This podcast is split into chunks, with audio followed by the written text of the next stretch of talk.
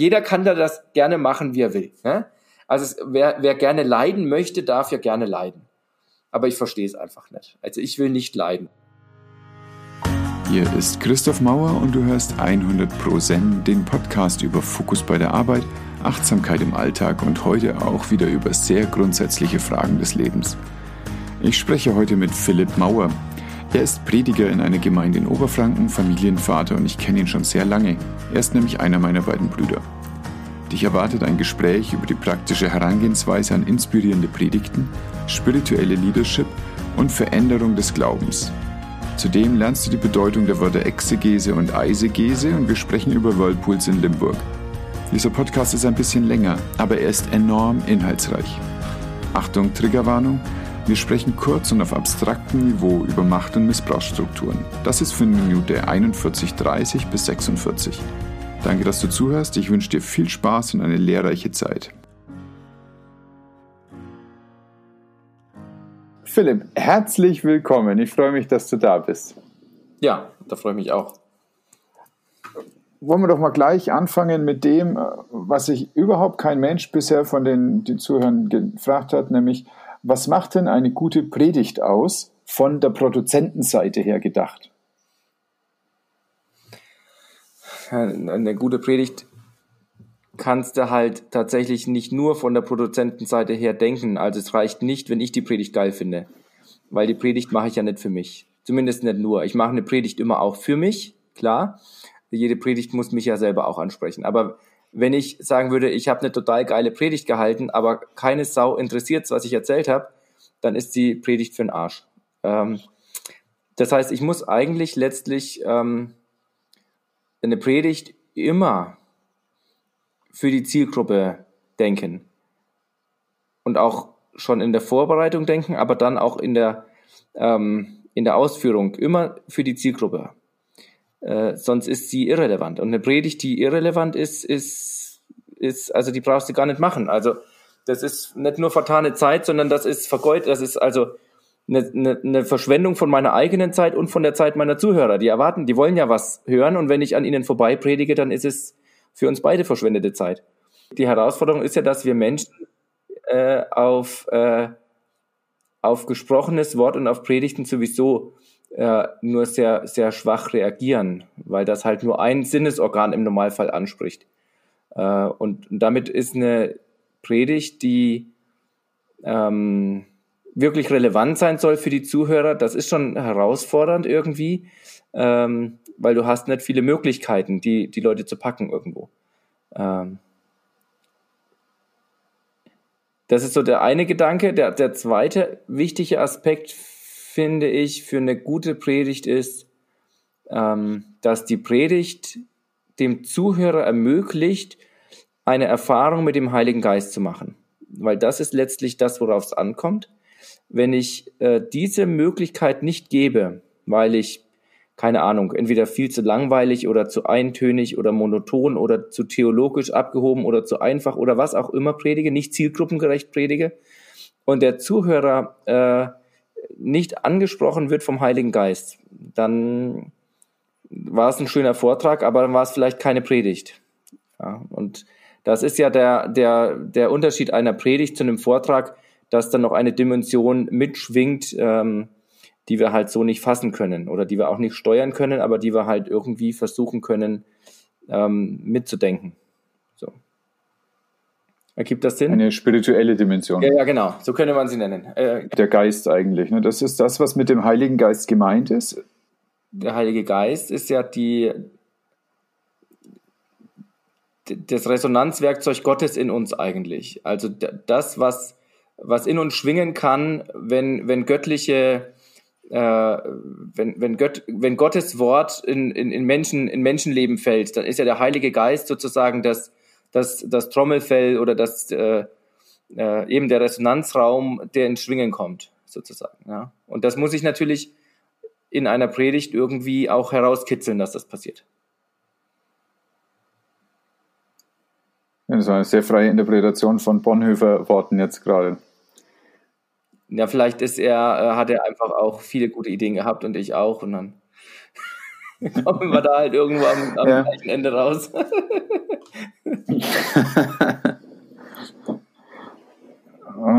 das heißt, dass durch das Wort ein, ein spiritueller Aspekt des Wortes vermittelt wird. Das, also da gibt es auf der einen Seite die Bibel als Interpretationsbasis oder als Lesebasis.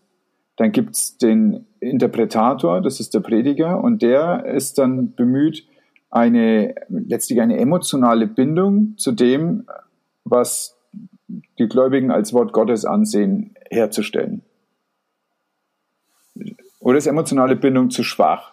Das ist nicht das Wort, um was es geht. Nee, emotionale Bindung, glaube ich, ist, ist nicht. Ich würde wirklich von Resonanz sprechen. Also, ähm, und ich will ja, also wenn, ja, wenn dann, wenn eine emotionale Bindung besteht, dann zwischen Zuhörer und, und Ursprungswort und auf keinen Fall zwischen mir und Zuhörer. Äh, aber eigentlich, aber eigentlich äh, würde ich mich äh, lieber als, ähm, als Kanal vielleicht äh, äh, sehen wollen, der diese, diese Worte ähm, Gottes halt äh, in irgendeiner Art und Weise transportiert, ähm, aber eben auch nicht in der Hand hat ja, und auch nicht äh, drüber verfügt. Aber der Kanal kann ja schon irgendwo auch steuern, in welche Richtung die Worte geleitet werden. So.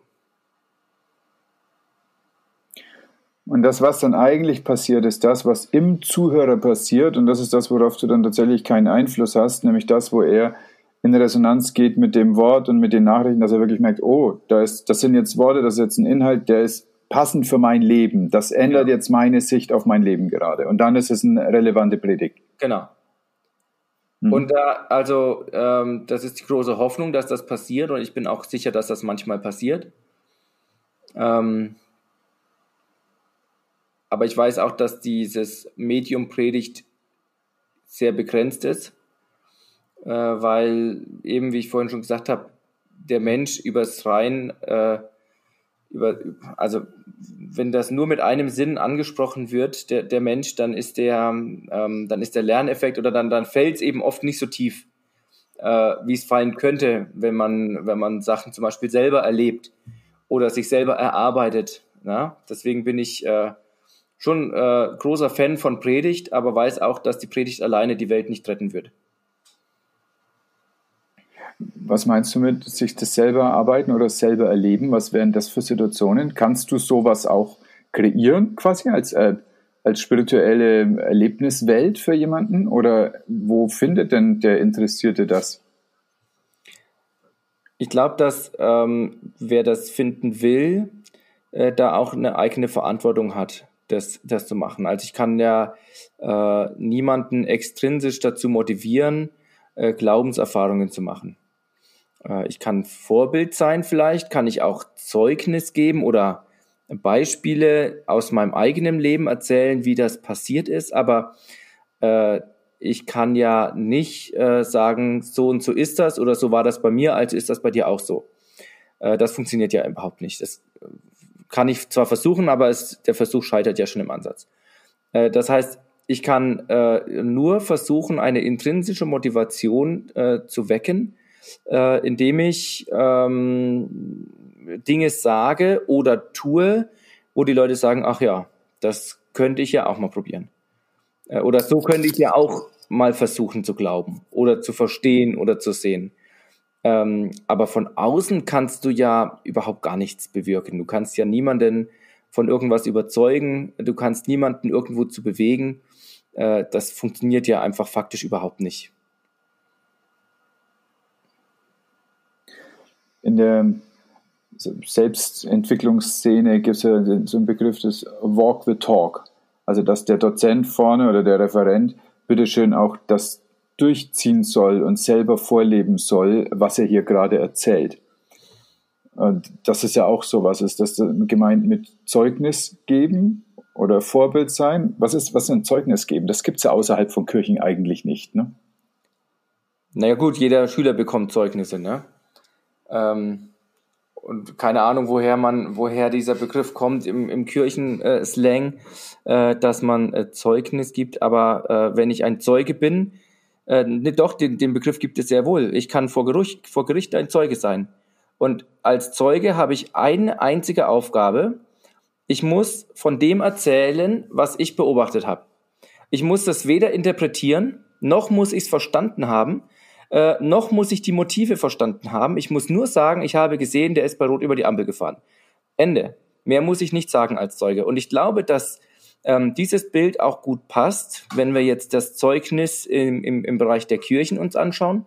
Meine Verantwortung ist es nicht, ähm, meinem Gegenüber den Glauben zu erklären oder ihm zu erklären, wieso das für ihn auch gut ist oder wieso äh, das bei mir so war und wieso das bei ihm so sein muss oder äh, den Glauben zu verteidigen und zu sagen, aber Gott äh, hat doch und will doch und kann doch und muss doch. Äh, meine Aufgabe oder mein, mein Ruf als Christ ist es, Zeugnis zu geben, ein Zeuge zu sein von dem, was ich gesehen und erlebt habe. Und nicht mehr und nicht weniger. Und was dann aus diesem Bezeugen äh, entsteht, das liegt dann nicht mehr in meiner Hand. Ja, wenn ich jemandem sage, ich habe erlebt, dass der Glaube mir gut tut, dann steht das im Raum und dann kann der andere das nehmen oder er kann es lassen. Aber er kann es mir auf jeden Fall auch nicht ausreden, weil das ist mein Erleben. Und das äh, kann er mir ja nicht wegdiskutieren. Äh, das heißt, ich, ich brauche mich auch nicht persönlich angegriffen fühlen, wenn er sagt, ich glaub's nicht, weil ich sage, ich habe es aber erlebt und das brauchst du gar nicht glauben, deswegen ist es ja trotzdem passiert. So, ja? Also ähm, da muss ich mich ja in nichts reinsteigern.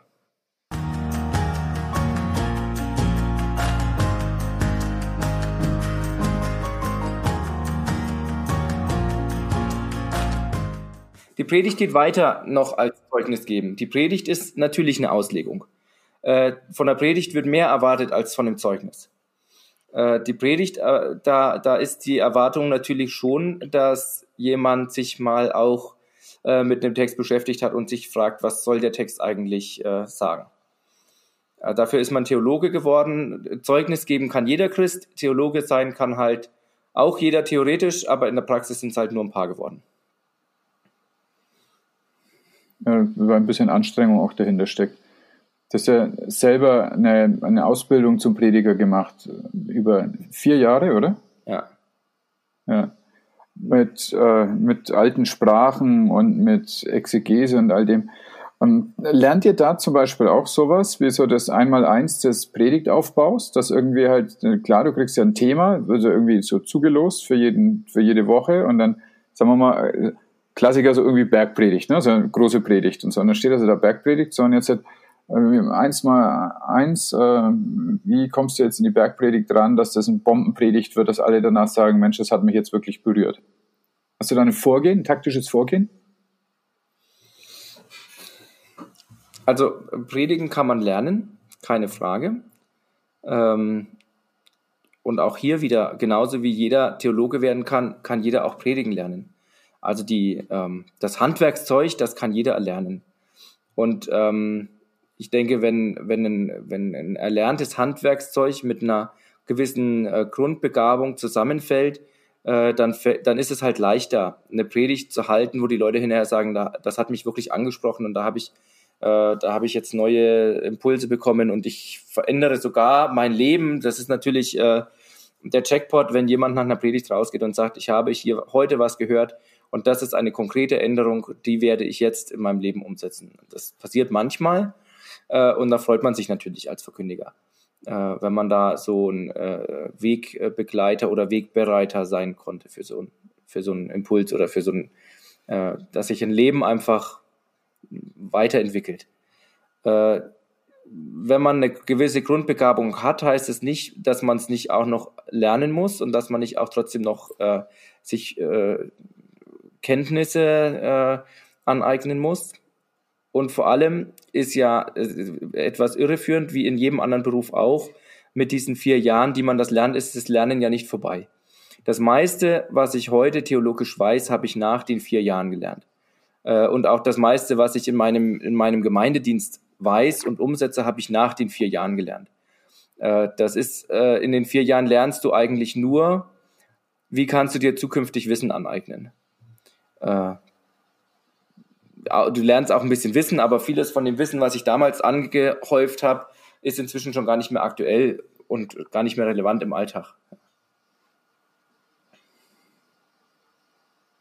Ja, es gibt einem eher so ein, Zugang zu einem Zirkel derer, die auch da drin sind. Und dann ist der Austausch ein ganz anderer. Dann ist es auf einmal einer, auf, auf einer Ebene mal Zugang zu Leuten, die mit unglaublich großer Erfahrung dich aber trotzdem auf einmal als ebenbürtig sehen. Und ich finde auch, also nach dem Examen habe ich unglaublich viel in ganz kurzer Zeit gelernt. Und das sind Sachen, die mich jetzt noch begleiten. Und viele Sachen aus dem Studium, wenn das aktuelle Fragen sind, muss ich einfach nochmal nachlesen. Das ist ganz weit weg. Manches ist immer noch da und es freut mich dann auch, aber vieles ist einfach entfernt und sehe ich jetzt auch gerade gar nicht so, wie diese Details dann wieder kommen müssten, dass es mich beeindrucken würde und ich das wirklich noch nachlesen würde. Und aber nochmal ganz konkret, wenn du so einen Text bekommst, wie gehst du dann technisch vor? Wie sezierst du den oder wie bettest du den ein? Und das ist die, der erste Teil der Frage. Und der zweite ist, hast du dadurch, dass du in einer freien Gemeinde bist, andere Freiheiten auch bei dieser Arbeit als jemand, der zum Beispiel in einer Landeskirche arbeitet? Also ich habe ja vorhin gesagt, eine gute Predigt muss, muss im Zuhörer irgendwie eine Resonanz auslösen, muss zum, muss den Zuhörer zum, muss was ins Schwingen bringen im Zuhörer. Und das muss eigentlich als erstes bei mir passieren. Also wenn ein Text mich kalt lässt, dann kann ich da auch keine gute Predigt drüber halten. Und das ist für mich eigentlich so der, das erste, dass ich die Texte erstmal mit mir spazieren trage, bis, bis ich irgendwie merke, jetzt habe ich eine Verbindung zu dem Text aufgebaut. Oder jetzt habe ich da irgendwie einen, jetzt, jetzt merke ich dir, der Text äh, löst in mir was aus und das ist ein, das ist was Gutes oder was Schlechtes, kann ja auch was Schlechtes sein, was der Text auslöst, wo ich sage, hier, der Text ärgert mich, da muss ich mal mit euch drüber reden. Aber das muss als erstes passieren. Ja? Sonst kann ich den Text ähm, auch nicht guten Gewissens bepredigen. Ich kann natürlich, ähm, wenn ich viel Zeit hätte, aber faktisch habe ich die Zeit nicht, wenn ich viel Zeit hätte, würde ich den Text erstmal ähm, exegetisch auseinandernehmen. Das heißt, ich gucke mir den genau an, jedes einzelne Wort, ich übersetze den selber, ich schaue mir an, was haben äh, diese Wörter für verschiedene Bedeutungsmöglichkeiten, die Zeitformen, und dann, äh, wenn ich dann mich so intensiv mit dem Text beschäftigt habe, dann, dann fängt meistens auch irgendwas in mir an zu schwingen.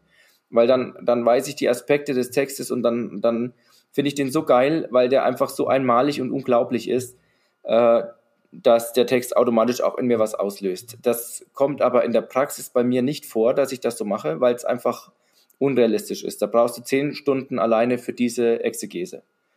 Ähm, und die, die muss ich mir im, im äh, Gemeindealltag leider, ne, was heißt leider oft sparen. Ich komme faktisch nicht dazu, äh, das so zu machen. Äh, deswegen muss ich rückgreifen auf, äh, auf äh, Kollegen, die sich mit Texten beschäftigt haben.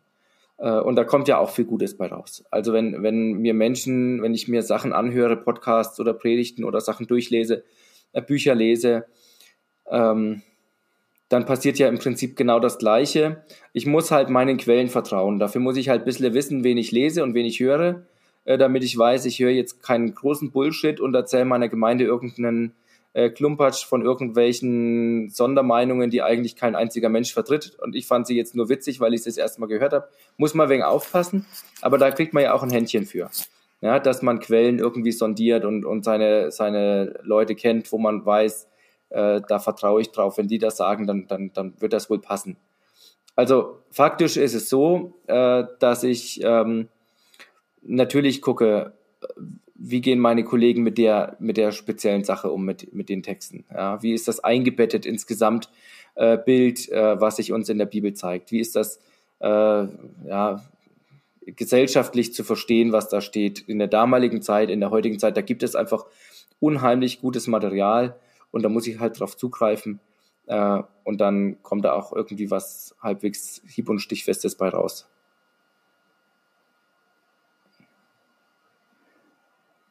Und der zweite Teil der Frage, also hast du da insgesamt mehr Freiheit als jemand, der zum Beispiel in der Landeskirche ist? Und kannst du den geschätzten Zuhörerinnen vielleicht kurz sagen, was der Unterschied ist zwischen der Landeskirche und der Art von Gemeinde, in der du arbeitest? Also der, der Grund, warum ich nicht in der Landeskirche bin, ist eigentlich, dass ich in der Gemeinde, wo ich bin, mehr Freiheiten habe. Es gibt Kollegen, die äh, in der Landeskirche sehr glücklich sind. und ähm, sich auch von den, äh, von den Einschränkungen äh, nicht äh, zu sehr ähm, eingeschränkt fühlen oder die das vielleicht gar nicht so empfinden. Ja. Ähm, die Landeskirche, es gibt ja die, es gibt ja nicht die Landeskirche, gibt es ja überhaupt nicht. Also es gibt in äh, Deutschland, ich glaube, 16 evangelisch, evangelische Landeskirchen, davon sind manche evangelisch-lutherisch, manche sind äh, reformiert, aber es gibt äh, die, man könnte sagen, der Dachverband ist die EKD, die Evangelische Kirche Deutschland. Zu der sagt man normalerweise die Landeskirche, aber zum Beispiel hat die evangelisch-lutherische Kirche Bayern gar nichts mit der Kirche Hessen-Nassau zu tun. Also gar nichts. Also wer in der einen die Pfarrersausbildung macht, kann nicht in der anderen arbeiten. Es ist schwachsinnig, aber es ist so. Ja? Ähm, die glauben im Grunde genommen ungefähr dasselbe, aber das ist, sind komplett selbstständige äh, Organisationen und die sind halt nur im gleichen Dach und werden halt immer in den gleichen Topf geworfen. Dann gibt's noch die katholische, die haben natürlich nicht so viele Untergruppierungen, die sind relativ einheitlich weltweit gesehen. Hat auch Vor- und Nachteile natürlich. Ähm, und äh, dann gibt es, es halt. sei denn, du bist im Bistum Limburg, da kannst du machen, was du willst. Ja, genau, ja. Ähm, man sieht das übrigens von der Autobahn aus, das, äh, das Teil, ne, wenn man da vorbeifährt, diesen Klotz. Die Badewanne oder was? Nee, die nicht, aber, aber den, den schwarzen, das schwarze Dach. Ähm, und dann okay. gibt es aber zwischen äh, oder, oder neben evangelischer Landeskirche und katholischer Landeskirche äh, gibt es halt noch ganz viel anderes Zeug. Das ist alles viel, viel kleiner. Kannst du erst nicht auslachen, dann kann man gleich das. ich denke, die Pfanne. Also, für jeden, der jetzt gerade das nicht so witzig findet wie ich, der hat, da hat der Bischof sein Pfarrhaus renoviert und hat einen Whirlpool mit zwei Sitzplätzen eingebaut, ein katholischer Bischof. Dann hat er sich gewundert, warum alle sich gewundert haben. Okay.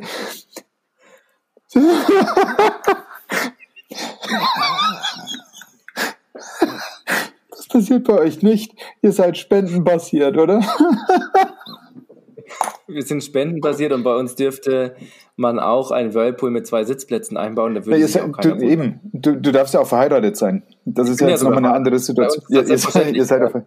Wir sind ja, wir sind ja, ähm, also zum einen sind wir halt evangelisch äh, und da ist das ja sowieso äh, relativ entspannt mit dem Heiraten. Äh, nachdem die, die Gründer, äh, das Gründerehepaar jeweils äh, Mönchs und Nonnen waren, die dann den ganzen Laden sich ausgedacht haben, ähm, die dann verheiratet waren miteinander. Also nein, also neben, neben evangelischer Kirche und katholischer Kirche gibt es noch viele andere Gruppierungen, die man allgemein Freikirchen nennt. Und die sind frei, weil sie halt äh, nicht in dieser, ähm, in dieser sogenannten Staatskirche organisiert sind. Staatskirche oder, ja, Staatskirche ist das falsche Wort.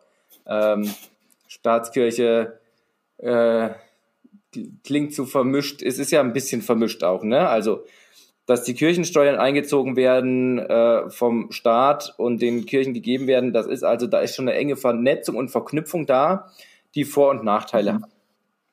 Äh, und ähm, das haben wir halt nicht. Also für uns zieht keiner irgendwie äh, Kirchensteuern ein und überweist die dann auf unser Konto, sondern äh, das, was unsere Leute im Gottesdienst einlegen oder überweisen monatlich, das kommt halt am Ende an. Und im Idealfall reicht es halt, äh, damit mein Gehalt bezahlt werden kann. Sollte es nicht reichen, und das ist jetzt äh, dann quasi schon die, die nächste Stufe, dann haben wir einen Verband, der die Gemeinden, die so sind wie wir, die quasi gleich äh, strukturiert sind, äh, zusammenfasst. Ja, äh, da gibt's dann noch einen Dachverband oben drüber, der dann alle, die so deutschlandweit verteilt sind und ungefähr so sind, alle Verbände nochmal sammelt. Ähm, wir speziell sind aber tatsächlich eine nochmal eine Zwischenform zwischen einer Freikirche und einer Landeskirche weil wir eine landeskirchliche Gemeinschaft sind. Das heißt, wir sind sowas wie eine Freikirche innerhalb der Landeskirche. Äh, man muss das nicht verstehen. Aber wir sind im Prinzip alles Kirchenmitglieder, sind auch der Kirche am Ort verbunden im Normalfall. Das muss aber nicht so sein. Äh, viele meiner Kollegen sagen, sie haben eigentlich mit ihrer Kirche vor Ort gar nicht mehr viel zu tun. Äh, wir haben das bei uns aber und wir sind sehr froh, dass wir mit der Kirche vor Ort viel zu tun haben, weil wir einfach merken, dass wir miteinander äh, viel mehr erreichen können, als wenn einer alleine was macht. Also wir, ähm, wir gestalten äh, Programme und Gottesdienste miteinander. Wir sind in engem Austausch. Äh, wir sprechen uns ab, dass nicht einer ein Angebot macht, was der andere gerade erst eine Woche vorher angefangen hat. Äh, da ist eine ganz enge Verbundenheit da. Wir vertrauen uns gegenseitig, wir schätzen uns, wir laden uns gegenseitig ein. Ich predige in den Kirchen, die Pfarrer predigen bei uns. Also da gibt es bei uns kein äh, Du bist aber und ich bin aber, sondern wir arbeiten da miteinander, wir ziehen an einem Strang. Äh, und das ähm, können wir gut machen, weil wir landeskirchliche Gemeinschaft sind.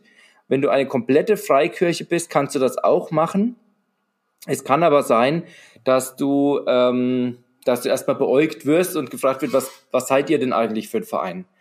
Die Frage stellt bei uns eigentlich keiner mehr, weil klar ist, eigentlich sind wir eine Gruppe innerhalb der Kirche und die Kirche hat doch noch eine gewisse Reputation und ein, zumindest hier bei uns auf dem flachen Land oder auf dem hügeligen Land da ist die Kirche eben doch noch eine Institution, die äh, ein Vertrauen genießt in der Bevölkerung. Und dass wir sagen können, wir sind auch Teil dieser Kirche, wir haben halt ein bisschen andere Organisationsstrukturen und ich heiße halt Prediger und nicht Pfarrer, aber im Prinzip sind wir Teil der Kirche. Äh, das verschafft uns natürlich Vorteile und offene Türen. Ja. Aber die Frage war ja eigentlich, ob ich dadurch mehr Freiheiten habe. Äh, ja, habe ich natürlich, selbstverständlich. Ähm, zum einen ähm, muss ich mich nicht an die, äh, an die Textvorgaben für die Verkündigung halten. Das müssen die Pfarrer auch nicht zwingend. Aber es ist halt, äh, es wird halt gerne gesehen, äh, wenn sie die, die, die, die Predigtordnung äh, und die, die, die Abfolge der Predigten äh, auch einhalten. Das ergibt ja auch Sinn, weil die haben sich ja auch was dabei gedacht äh, als sie diese Texte sich ausgesucht haben, die da aufeinander folgen. Äh, und das wird natürlich schon äh, gerne gesehen, wenn man das dann auch predigt. Wenn ich predige, kann ich das auch machen. Jetzt an diesem, an diesem Sonntag werde ich genau das machen. Ich habe mir angeguckt, welcher Text wäre denn der vorgegebene oder der empfohlene Text. Und der passt mir gut und deswegen nehme ich den auch. Und wenn ich einen anderen Text habe, dann nehme ich halt einen anderen Text. Ja. Aber ansonsten gilt natürlich bei uns auch wie bei jedem anderen, äh, wes Brot ich esse, das Lied ich pfeif. Also ich bin meinem Verband sozusagen äh, Rechenschaft schuldig über das, was ich hier tue oder lasse. Und da könnte ich manche Sachen zum Beispiel einfach nicht machen, weil wir die als Verband ähm, halt, äh, weil das halt einfach Usus ist, dass wir halt eine bestimmte Art und Weise haben, mit Dingen umzugehen. Ja, da kann ich nicht als einzelner Prediger sagen, wir machen das jetzt aber anders. Also der Verband sagt zum Beispiel ganz klar, bei uns gibt es keinen Unterschied zwischen Männern und Frauen in den Diensten und in der Verkündigung und in der, in der, in der Wertschätzung, wie sie in der Gemeindeleitung sind. Ähm, klingt jetzt vielleicht komisch, dass man im, äh, in unserem 21. Jahrhundert noch über solche Fragen reden muss, aber es gibt genug Gemeinden, wo das eben noch nicht so ist. Und vielleicht auch, ich fürchte, nie so werden. Es gibt wird. auch genug DAX-Vorstände, wo das so ist. Es gibt auch genug mhm. DAX-Vorstände, da sind es dann andere Gründe. Äh, zum Teil andere Gründe, zum Teil auch genau gar nicht andere Gründe, sondern die gleichen Gründe. Aber da könnte ich jetzt nicht sagen, ich als Prediger habe jetzt aber die Idee, ich würde jetzt gerne hier äh, zurück äh, zu, äh, äh, zu dieser Sichtweise, Frauen haben auf der Kanzel nichts verloren. Da habe ich einfach an der Stelle keine Freiheit. Und genauso haben Leute, die eben als Pfarrer einen Vertrag mit der Kirche haben, einen Arbeitsvertrag mit der Kirche haben, äh, manchmal eine Dienstanweisung umzusetzen, wo sie vielleicht sagen würden, ich persönlich würde es anders machen, aber ich bin eben nur mal Pfarrer in der Kirche und deswegen äh, mache ich das eben.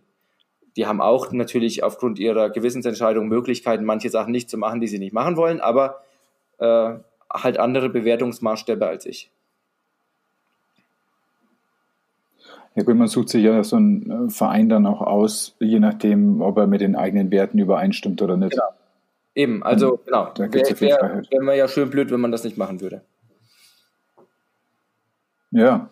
Also, also, es gibt genug Leute, die aus verschiedenen Gründen in Umgebungen sind, auch in Arbeitsumgebungen, die ihnen eigentlich schaden und trotzdem bleiben sie dort, weil zum Beispiel es Sicherheit gibt oder weil sie da schon immer gewesen sind oder so. Es gibt ja viele Gründe, blöde Sachen zu machen.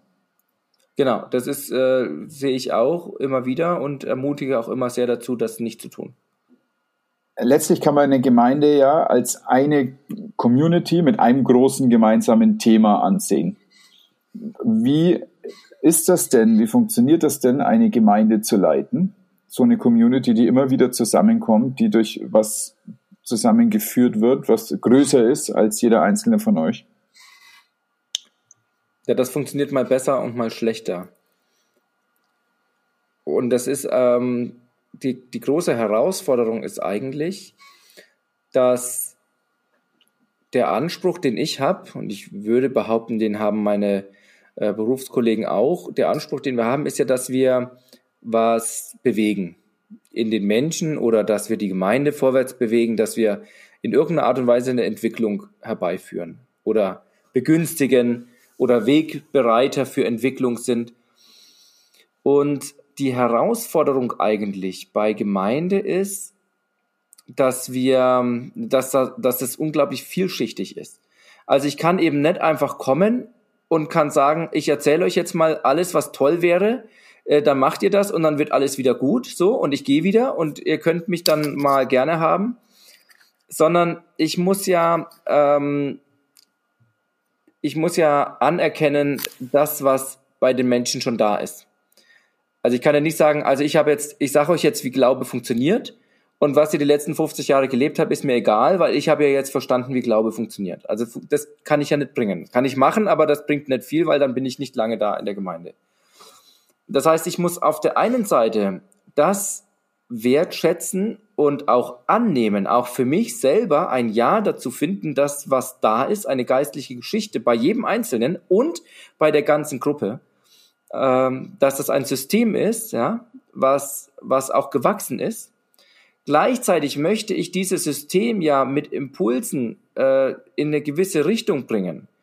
Und das ist eine große Herausforderung, dass ich an der Stelle äh, einen, äh, die, diese Balance schaffe zwischen ich, ähm, ich gehe darin auf, was schon da ist und, und wertschätze und wir haben uns alle lieb und finden alles toll, was wir machen und äh, der anderen Seite, ich will aber, dass sich das weiterentwickelt. Ja, also äh, und ich kann da auf beiden Seiten vom Pferd fallen und ich kann den Menschen auch da an der Stelle ähm, äh, ungerecht äh, gegenüber werden, wenn ich sage, wir müssen und müssen und müssen und die sagen, aber wir, wir, wir sind ja schon, wir müssen ja nicht erst, wir sind ja schon.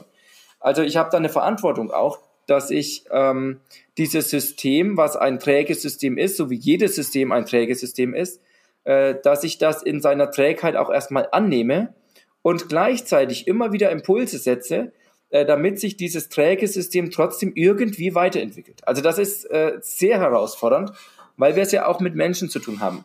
Und Menschen äh, sind halt keine Computer. Du kannst halt nicht sagen, du gibst einen neuen Impuls rein und es kommt ein anderer Impuls raus. Funktioniert nicht. Äh, und wir haben gemerkt letztlich, dass es, ähm, dass es am besten funktioniert, wenn wir ähm, mit mit Leuten, die ein ähnliches Anliegen haben, in bestimmten Teilbereichen einfach anfangen und losmarschieren. Und gar nicht warten, bis das ganze große System sich auf den Weg macht, weil das wird nie passieren. Äh, das ist, ist unmöglich, dass ein Gesamtsystem plötzlich so mobil wird, dass du sagst, jetzt endlich sind wir unterwegs. Äh, das Gesamtsystem ist irgendwie unterwegs und es gibt Einzelne, die sagen, könnten wir nicht mal in dem Bereich was machen. Und dann sammelst du zwei, drei, vier Leute zusammen und dann machen wir einfach. Und dann sehen andere das und sagen, ey, das ist eigentlich cool, da würde ich gerne mitmachen. Oder sie sagen, ey, cool, dass ihr das macht, ich könnte das nicht. Ähm, also die, die Vorstellung, die hatte ich lange Zeit in meinem Dienst.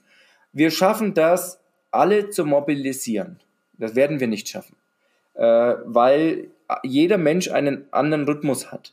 Weil Menschen einfach länger brauchen und andere weniger. Und die, die schneller sind, die sind dann frustriert, weil die anderen länger. Dann hast du die wieder verloren, wenn du auf die gewartet hast. Also, wir fangen an in den Bereichen, wo wir merken, wir haben eine kritische Masse, die können losmarschieren. Die lassen wir losmarschieren, dann machen wir neue Projekte wie eine Kneipe, die wir aufmachen oder eine neue Art Familiengottesdienste zu feiern. Wir warten nicht, bis die Gesamtgemeinde sagt, wir machen das, weil das wird nicht passieren. Die, wir, wir hoffen, dass die Gemeinde sagt, macht das, wir stehen dahinter, aber wenn wir jetzt warten, bis alle mitmachen, dann warten wir bis in die Ewigkeit. Hast du den Eindruck, dass du dabei Rollenmodell bist? Also für diese Innovatoren? Also ich äh, könnte es mir vorstellen, dass ich das bin. Ich, in, in manchen Punkten will ich es aber gar nicht sein. Also ich will nicht, dass mir jemand was nachmacht, weil er das bei mir gesehen hat und dann nachmachen will. Ähm, das finde ich uninteressant, weil das ähm, ist auch nicht mein Anspruch. Also, wenn ich ein Vorbild bin, dann, dann hoffentlich in dem, wie, ähm, wie ich ermögliche, dass, dass eigene Glaubenserfahrungen gemacht werden können. Also ich will ja auch nicht, dass meine Glaubenserfahrungen die Glaubenserfahrungen der anderen werden, sondern ich will, dass die Art und Weise, wie ich von meinen Glaubenserfahrungen erzähle, andere dazu bringt, dass sie selber solche solche oder ganz andere Glaubenserfahrungen machen. Also auf einer Metaebene will ich schon Vorbild sein, aber nicht im, im Tagesgeschäft, dass jemand sagt, ach so wie du das hier machst und glaubst und lebst, so mache ich das jetzt auch. Das kann im Zweifelsfall auch mal deckungsgleich sein, aber ich wünsche mir, dass diese Glaubensentwicklungen äh, eigenständige Glaubensentwicklungen sind und dass es eben nicht, und das ist vielleicht auch äh, vielleicht ist mir das so wichtig, weil ich das schon viel zu oft erlebt habe in Gemeinden, ähm, dass so eine Zentriertheit auf eine Person da ist. Und äh, der, der dann vorne erzählt, wie zu glauben und zu leben ist, äh, der ist auch 50 Jahre später noch namentlich bekannt und äh, Bruder sowieso hat auch immer gesagt, wir müssen so und so machen.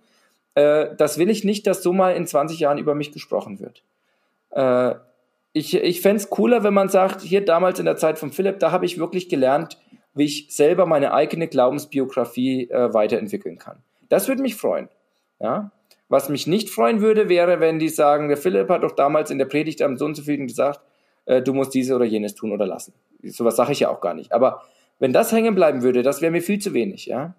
Äh, ich weiß aber, dass das äh, oft passiert ist, in, in Kirchen und in Gemeinden, äh, vielleicht sind da auch Freikirchen anfälliger für sowas.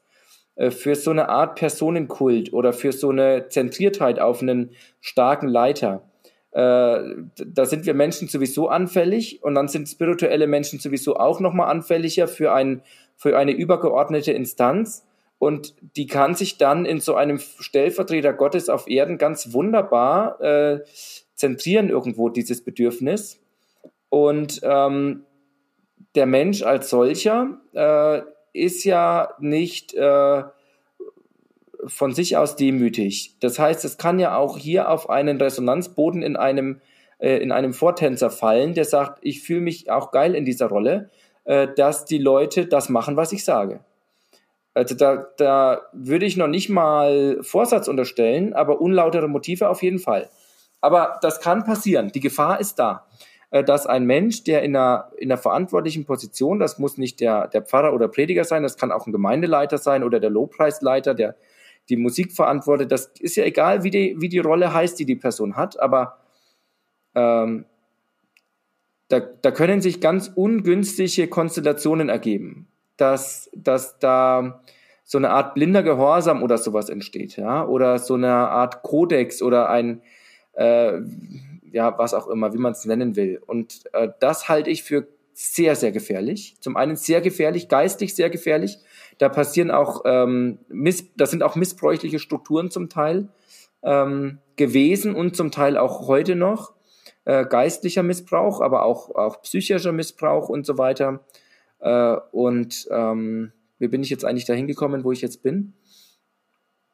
Auf jeden Fall will ich das. Über das Rollenmodell, dass du das auf ja. jeden Fall vermeiden wolltest. Genau, also das will ich auf jeden Fall nicht.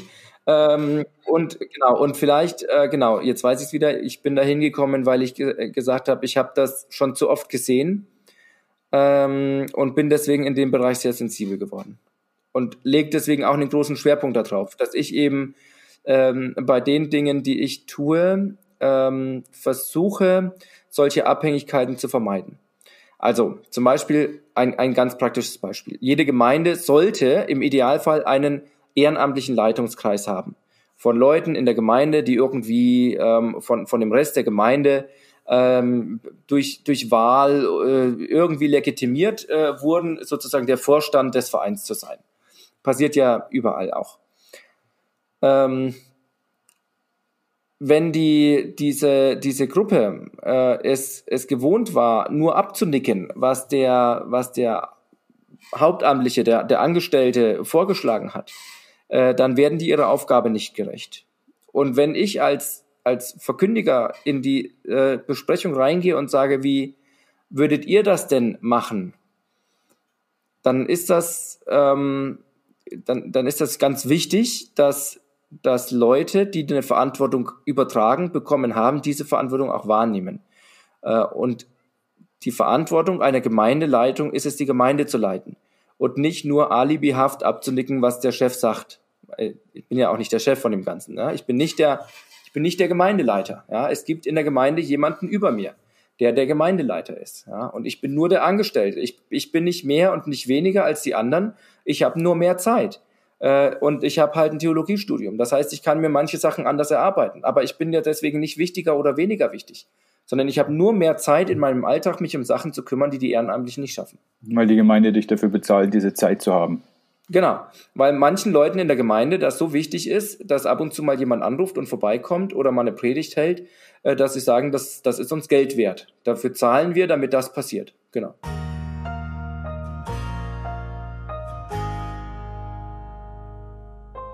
Ich las vor einiger Zeit eine, einen erschütternden Bericht von einer Nonne, die auch einen physischen Missbrauch, einen sexuellen Missbrauch hatte, und zwar durch einen ihr Vorgesetzten, einen, einen Beichtvater oder irgendwie sowas. Und sie hat gesagt, das hat sie so in der Tiefe erschüttert, weil da neben dieser physischen oder psychischen Gewalt noch diese spirituelle Gewalt dazukommt. Das heißt, jemand aus der Runde von denen, wo du eigentlich dein Seelenheil suchst, ähm, geht genau mit dieser Seele so um. Und das, das hat sie völlig durcheinander gebracht. Ich habe mich sehr gefreut, das zu lesen in dem Artikel gleich, dass sie inzwischen verheiratet ist und hat ein Kind und sie wirkte auch ganz glücklich dabei, aber es muss ein ganz steiniger Weg gewesen sein für sie. Also das ist ja was, was man ähm, immer wieder hört. Und wenn man so ein bisschen Antennen dafür hat, dass Menschen innerhalb christlicher Gemeinschaften Erfahrungen machen, äh, die sie ähm, dazu bewegen, diesem, diesem ganzen Glaubenszeug den Rücken zuzuwenden. Und ich verstehe das, wenn ich die Geschichten höre. Also wenn ich solche Geschichten höre, wundere ich mich über gar nichts mehr. Über keine Kirchenaustritte und über keinen Atheismus und gar nichts. Also wenn ich höre, was Menschen ähm, im Glauben oder christlich legitimiert, zum Teil mit, mit Bibelversen äh, legitimiert ähm, zugefügt wurde, dann wundere ich mich über gar nichts mehr. Äh, dass Menschen sagen, also mit diesem Glauben kannst du mir mal schön gestohlen bleiben. Äh, das verstehe ich sehr gut. Äh, absolut verstehe ich das. Ähm, deswegen bin ich da auch so empfindlich, wenn sowas, wenn sowas passiert oder wenn solche, wenn ich solche Strukturen entdecke, wo so eine, äh, die so einen Missbrauch in irgendeiner Form ein Nährboden, die sowas begünstigen könnten. Das finde ich äh, sehr, sehr äh, bedenklich, wenn ich sowas wahrnehme. Weil das eben nicht nur ähm, weil, weil, weil der Glaube ja, das ist ja mein, das ist ja so tief verwoben. Äh, das ist ja mein, mein, mein Lebensfundament. Und in, dem Moment ist ja mein Lebensfundament erschüttert, wenn mein Glauben erschüttert wird. Äh, oder wenn ich, wenn ich, äh, das ist ja eine Glaubenskrise, die ich da erlebe. Wenn, wenn Wirklichkeit und Anspruch nicht zusammenpasst. Und das passiert ja ständig eigentlich, dass Wirklichkeit und Anspruch nicht zusammenpassen, in, auch im Glauben. Und dann kann ich ja verschiedene Sachen machen. Entweder ich kann äh, den, den, den Anspruch verändern. Also ich kann sagen, ich, ich verändere meine Interpretation der Bibel, weil ich merke, es passt nicht mehr zur Lebensrealität. Oder ich verändere die Lebensrealität, äh, wenn ich merke, das passt ja gar nicht zum Anspruch der Bibel. Ähm, also es ist ja ein ganz normaler Vorgang sollte das sein, ja. Aber wenn das, ähm, wenn ich auf, auf, aufgrund solcher Ereignisse äh, nicht mehr in der Lage bin, diese Deckungsgleichheit wiederherzustellen, dann habe ich ein echtes Problem. Dann habe ich eine echte Lebenskrise, weil dann, äh, dann, dann ist mein, dann ist mein Grundfundament, äh, das ist, das ist zerbrochen, ja, und ich kriege das nicht mehr übereinander. Äh, von daher verstehe ich, verstehe ich die Leute und, und äh, ja, würde, würde sogar Leuten, die in missbräuchlichen Strukturen, äh, in, in missbräuchlichen Glaubensstrukturen sind, immer den Rat geben, äh, so schnell wie möglich diese Strukturen zu verlassen. Ja? Also äh, ich würde, ich würde sagen, für manche Menschen wäre es die richtige Entscheidung, nicht mehr in eine Gemeinde zu gehen. Äh, das würde ich aufgrund dessen sagen, weil ich weiß, dass Gemeinde für manche Menschen nicht der richtige Ort ist. Auch wenn ich grundsätzlich ein großer Fan von Gemeinde bin und das auch schlechte Werbung für mich ist, wenn ich sowas sage, aber es gibt Menschen, für die ist Gemeinde im Moment nicht der richtige Ort. Aber weil es kein sicherer Ort mehr ist, um sich auseinanderzusetzen mit diesen spirituellen Themen, sondern dann brauchen die vielleicht einfach so Zeit für sich, einen Ort für sich, wo sie das machen können. Wenn sie denn überhaupt noch Lust haben, sich damit auseinanderzusetzen. Ähm, Harari unterscheidet ja äh, Religiosität und Spiritualität, dass ähm, Religiosität Antworten gibt und Spiritualität gibt Fragen. Und du hast vorhin schon von der spirituellen Verbindung innerhalb der Predigt gesprochen.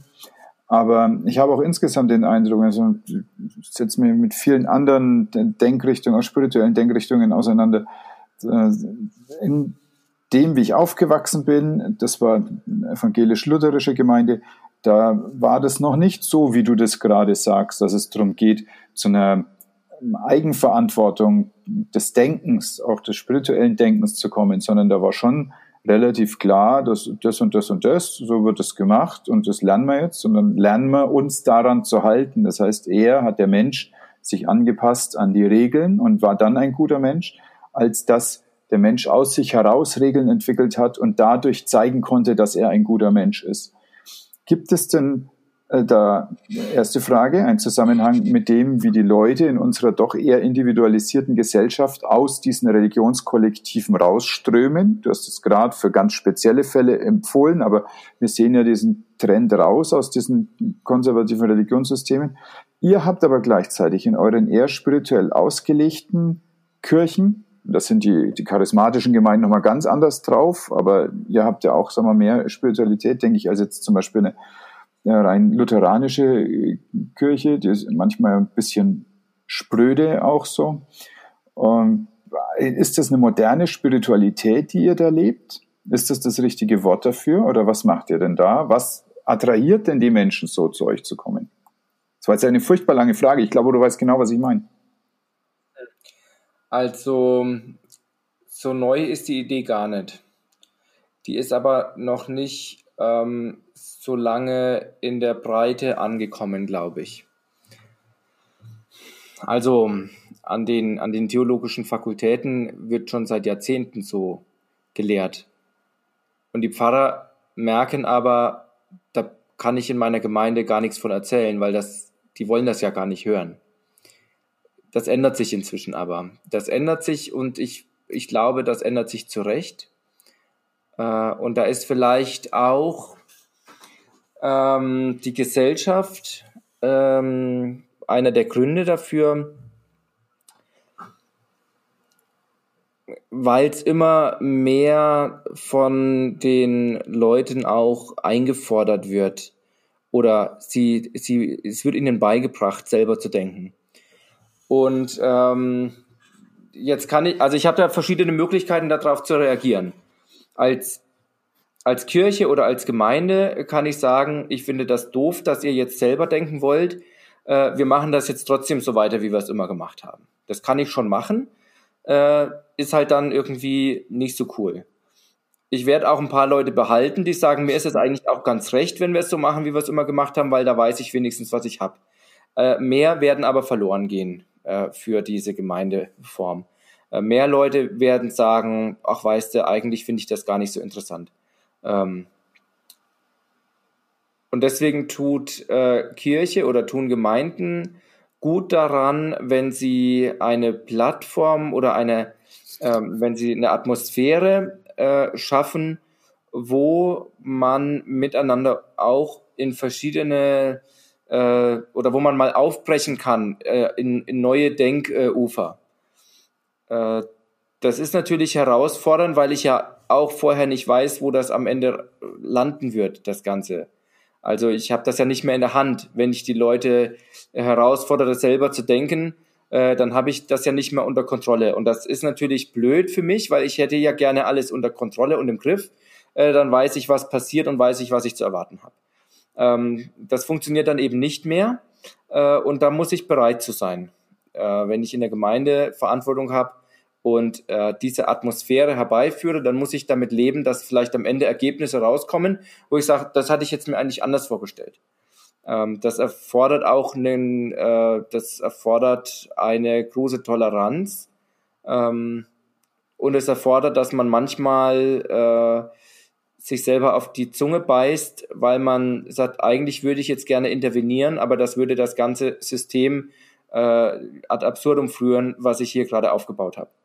Ja, also wir haben zum Beispiel mit jungen Erwachsenen eine Kneipe eröffnet und wir haben vorher immer gesagt, wir lassen die jungen Leute das gestalten und machen und die sollen das so machen, wie es für sie passt. Und dann haben die sich einen Namen ausgesucht, wo ich im ersten Moment gedacht habe, ah, den Namen hätte ich jetzt nicht genommen. Aber äh, der Fisch muss halt, äh, der, der Köder muss dem Fisch schmecken und nicht dem, dem Angler. Ja? Und deswegen habe ich mir da auf die Zunge gebissen und habe gesagt, okay, es ist äh, die jungen Leute sollen das machen, das haben wir immer gesagt. Und wenn die sagen, das ist unser Name, dann ist es ihr Name.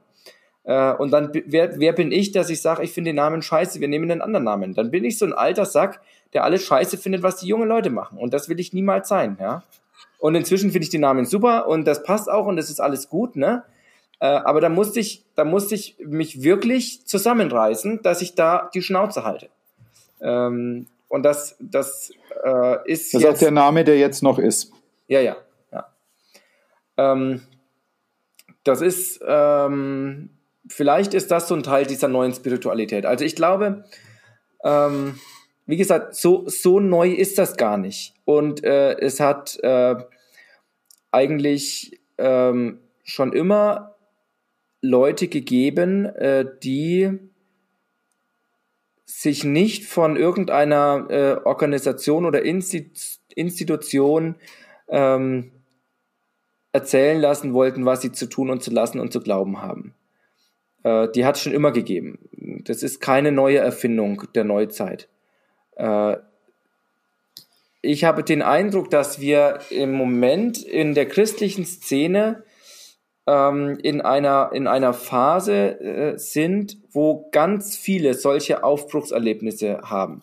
Und zwar ganz viele einzelne Christen, dass sie sagen, ich ähm, ich schüttel so eine alte Haut ab, die mir irgendwie nicht mehr passt und suche eine neue Haut oder suche neue Wege, meine Glauben oder meine Spiritualität, Spiritualität zu leben. Ähm, da, da ist gerade in ganz vielen Gemeinschaften, in ganz vielen Gemeinden, in ganz vielen Kirchen eine gewisse Aufbruchstimmung da. Also da habe ich schon den Eindruck, dass, ähm, dass Spiritualität wieder ganz oder was heißt wieder, dass Spiritualität ähm, mit der Lebensrealität der Menschen äh, zusammenkommt. Äh, vielleicht hat die Spiritualität von vor 30, von vor 40 Jahren auch schon mit der Lebensrealität der meisten Menschen zusammengepasst. Das kann ich schlecht beurteilen, weil ich nicht dabei war. Ich kenne aber aus meinem eigenen Leben Zeiten, wo ich den Eindruck hatte, meine, ähm, meine Spiritualität passt eigentlich nicht mit meiner Lebensrealität zusammen. Und äh, dann eben bin ich wieder bei der gleichen Frage. Wie stelle ich die Deckungsgleichheit her? Muss ich äh, jetzt meine Spiritualität ein, be, beschneiden und muss sagen, das darf kein Teil meiner Spiritualität sein, weil das geht ja nicht, das darf ich ja nicht. Oder muss ich sagen, dann, dann schaue ich mir eben die, äh, die Textstellen nochmal genauer an und überlege, äh, ob das, was ich immer erzählt bekommen habe oder immer für richtig gehalten habe, äh, aber ich merke irgendwie in mir, das passt nicht mehr zu meinem Leben. Vielleicht kann ich diese Stellen ja auch ganz anders verstehen. Und große Überraschung, man kann viele Bibeltexte sehr unterschiedlich auslegen. Ähm, und da, dann, dann komme ich eben dahin, dass ich wieder eine gewisse Deckungsgleichheit habe. Ja, bis, bis zum nächsten Mal, wo ich merke, jetzt, jetzt rutscht das wieder auseinander und jetzt muss ich wieder neu überlegen. Muss ich mein Leben und mein Handeln verändern oder muss ich meine Auslegung verändern?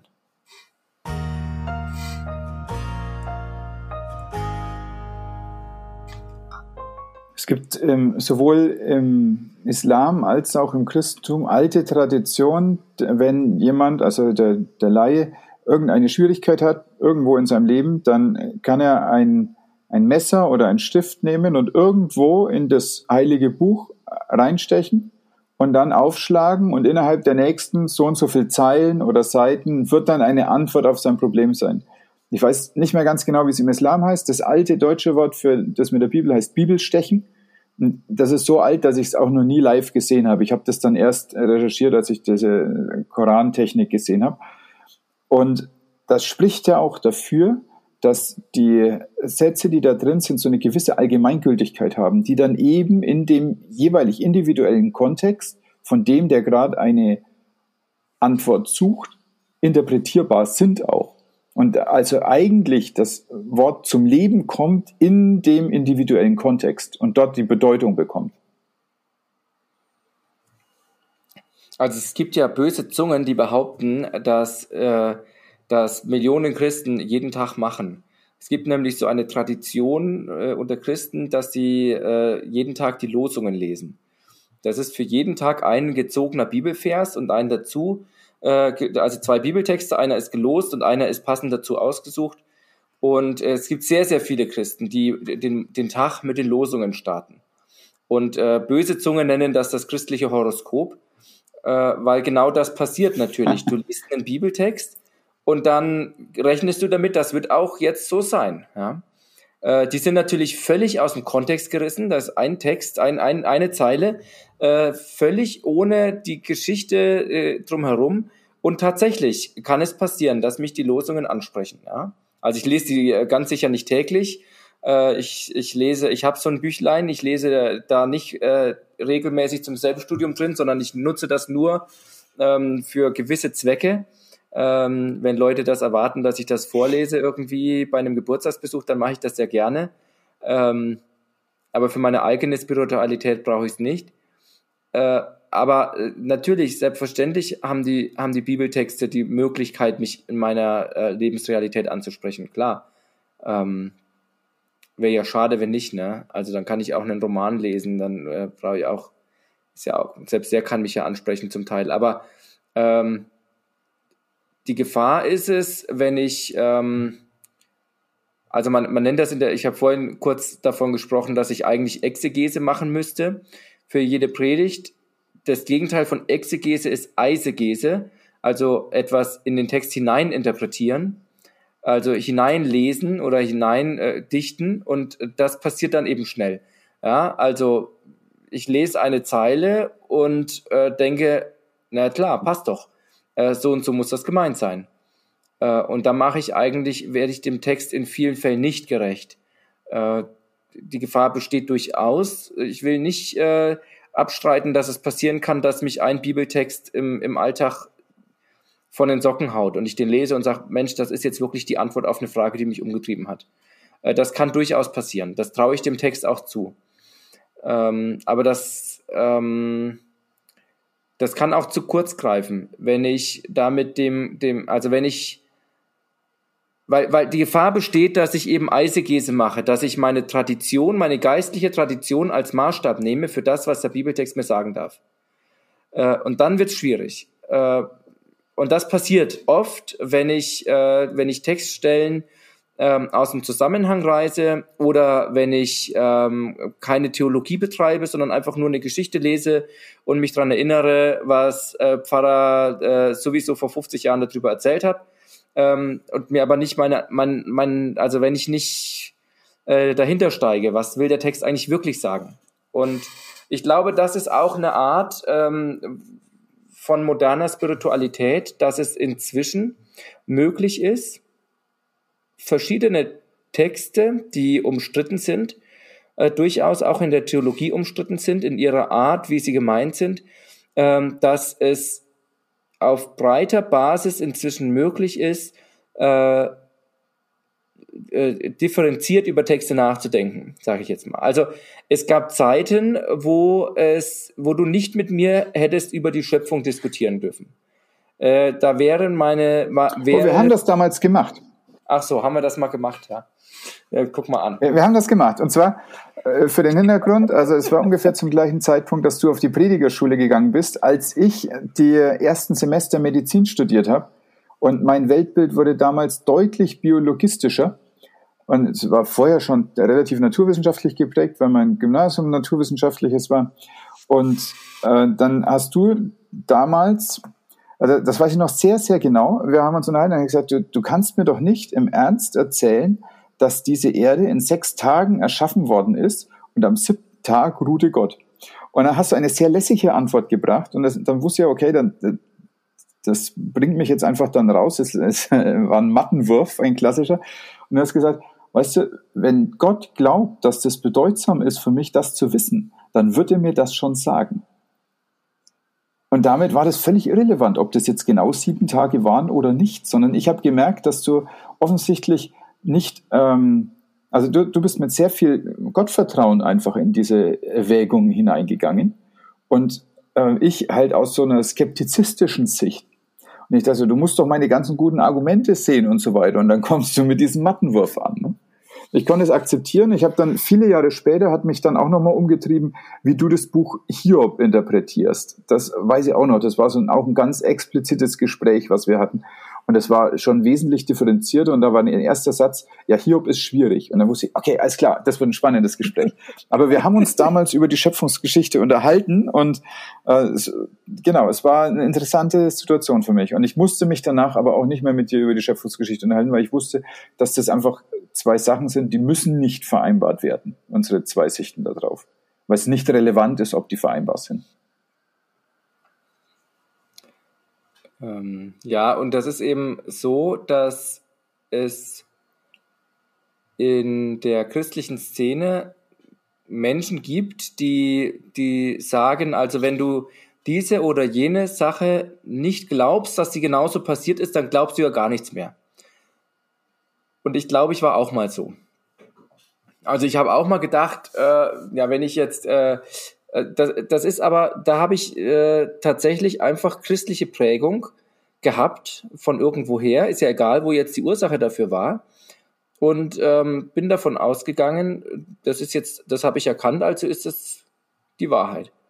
Das ist ja auch was Natürliches, Menschliches. Ne? Das, was ich erkenne, das stimmt natürlich, sonst hätte ich ja was anderes erkannt, weil ich bin ja schlau. Ja? Und wenn ich das erkannt habe, muss es ja Gründe dafür haben, dass ich das erkannt habe. Und wenn jemand das anders sieht, ist ja klar, wer von uns richtig und wer falsch liegt. Ne? Also ich denke, das ist ein urmenschlicher äh, Grundzug. Mhm. Ja? Ähm, und, äh, wir waren ja damals auch noch jung, das war so Anfang 20 für uns beide. Da denkt man ja auch so.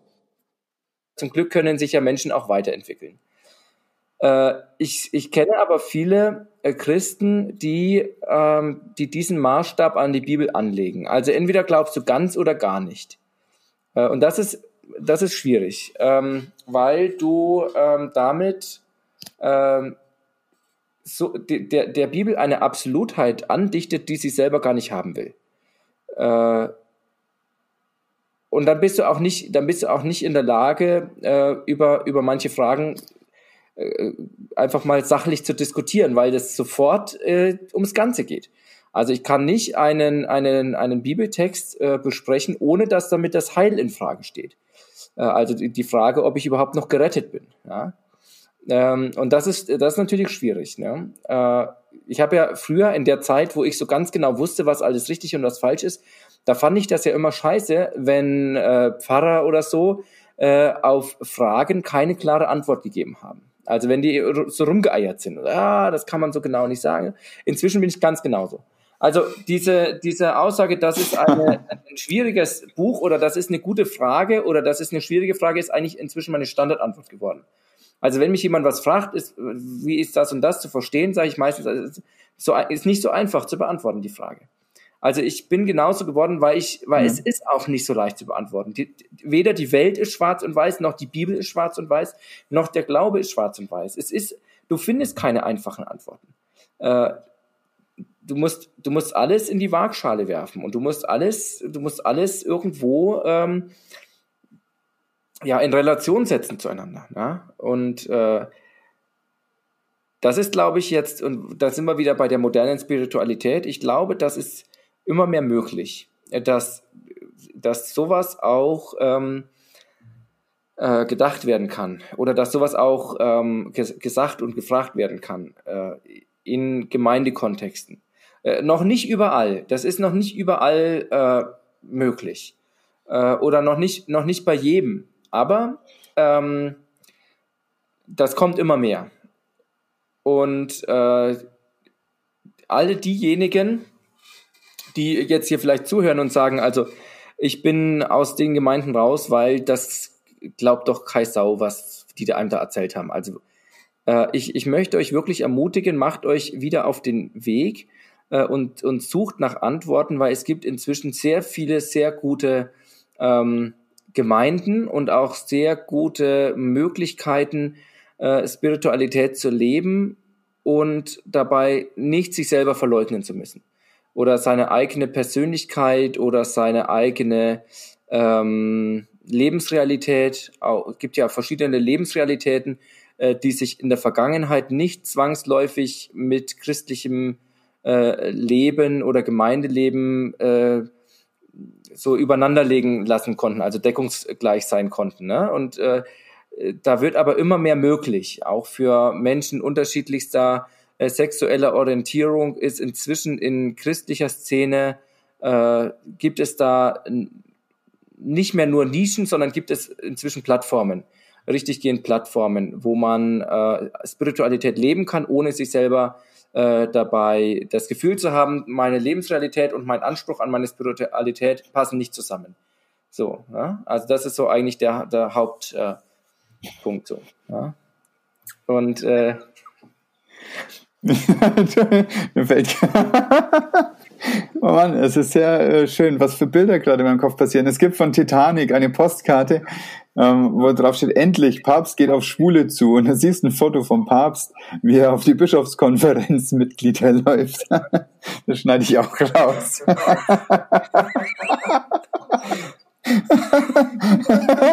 wobei wobei der, der aktuelle Papst das ja tatsächlich so ein bisschen macht, ne? Also.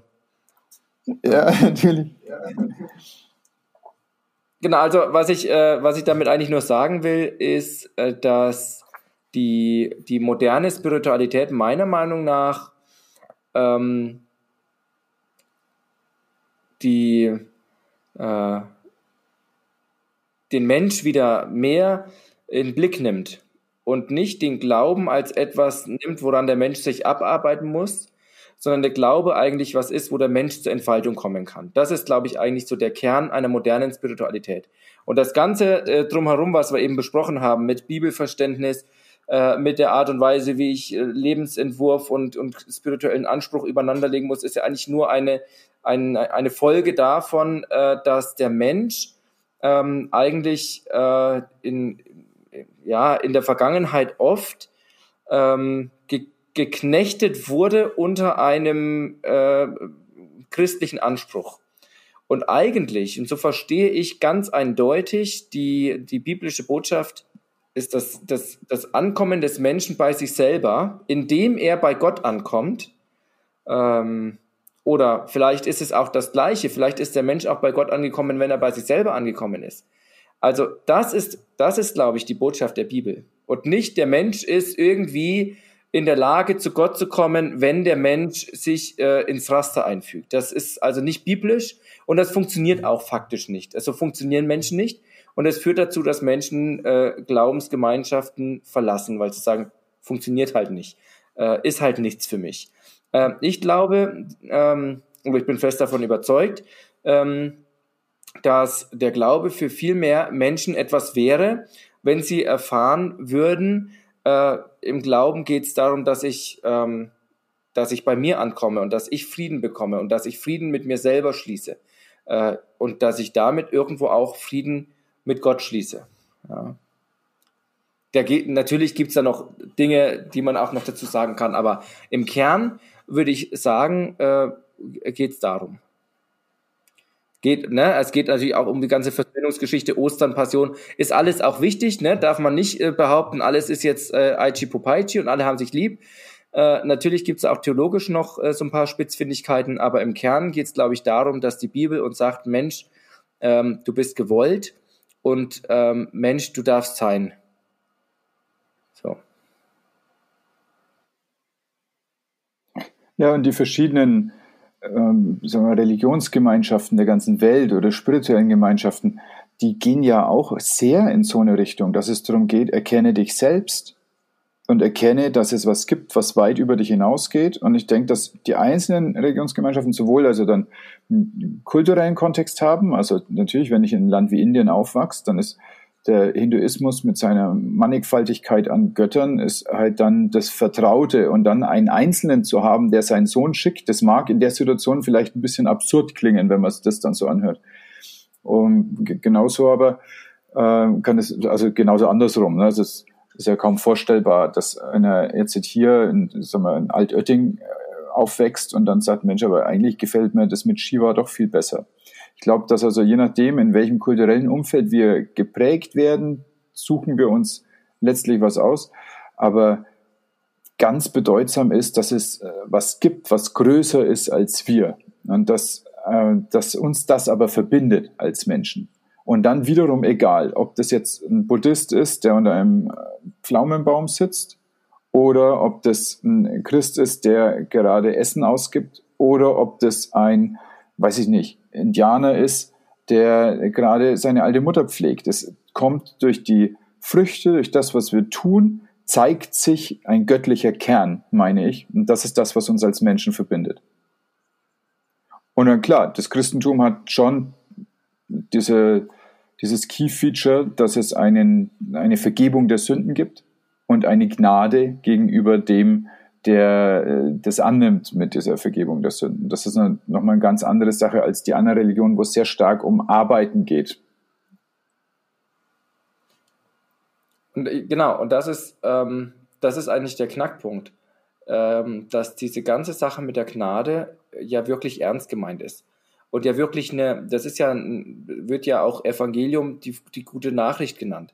Äh, das ist die gute Nachricht der Menschheit oder für, das ist die, die, die Nachricht schlechthin für die Menschheit.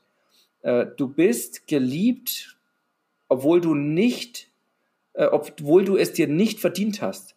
Äh, du bist angenommen, obwohl du eigentlich unwürdig wärst, angenommen zu sein. Und das ist ja der große Kampf, den viele Menschen haben, dass sie denken, ich muss, ähm, was auch immer, ich, ich muss, ich muss gut sein, ich muss mich an die religiösen Regeln halten, ich muss die Götter besänftigen.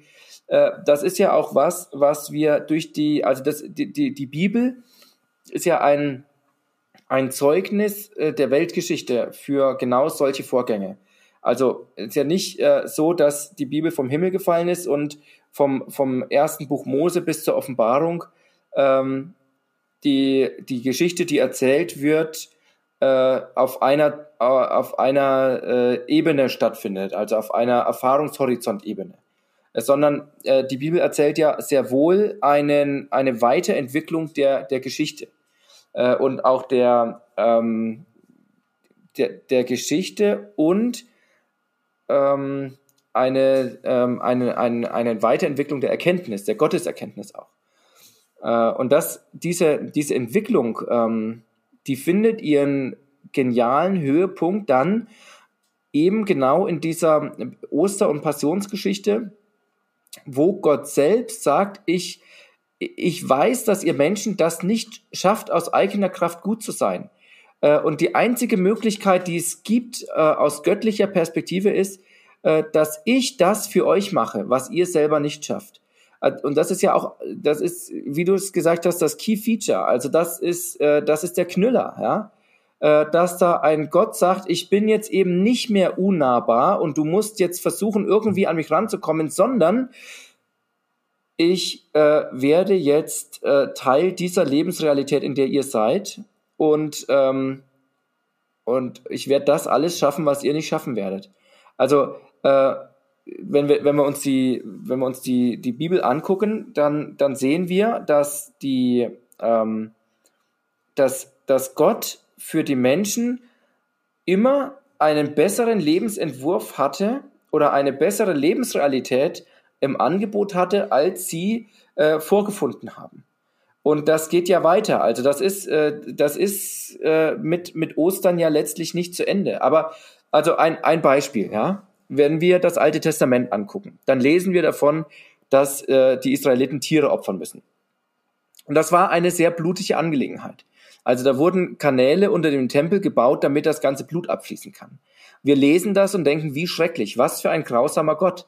Wie kann ich einen, an einen liebenden Gott glauben, wenn der gleichzeitig im Alten Testament äh, so blutrünstig ist? Es funktioniert doch nicht. Und faktisch, wenn ich mir das nur auf dieser Ebene anschaue, funktioniert es auch nicht. Also ich kriege das nicht übereinander gelegt. Äh, wie kann ein so blutrünstiger Gott im Neuen Testament plötzlich der Gott der Liebe sein?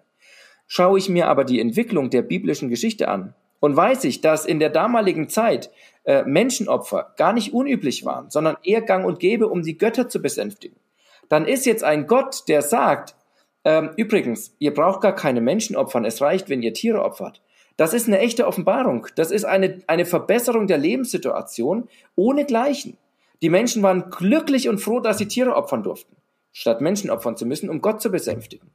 Äh, Gucke ich das von heute an, sage ich, wie grausam. Gucke ich das von früher an, sage ich, wie geil. Wie geil ist das denn? Und diese Entwicklung sehen wir durch die ganze komplette Bibel bis nach hinten, äh, dass das, was Gott anbietet, immer besser ist als das, was die Menschen vorfinden. Und mit Jesus findet das natürlich seinen genialen Höhepunkt, äh, indem Jesus sich selber opfert, weil er weiß, äh, wir Menschen kriegen es einfach nicht hin.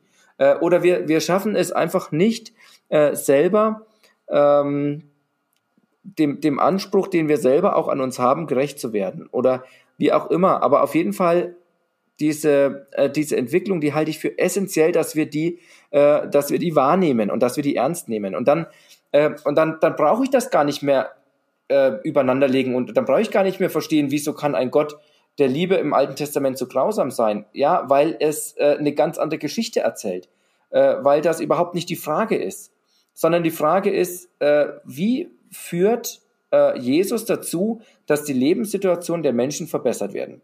Schau dir die Gleichnisse an, schau dir die Heilungssituationen an, die Jesus äh, erlebt hat äh, oder die Menschen mit Jesus erlebt haben. Jesus hat immer dafür gesorgt, dass es den Menschen besser ging als vorher. Äh, und das wäre für mich eigentlich, äh, das wäre eigentlich mein Wunsch, dass genau das passiert.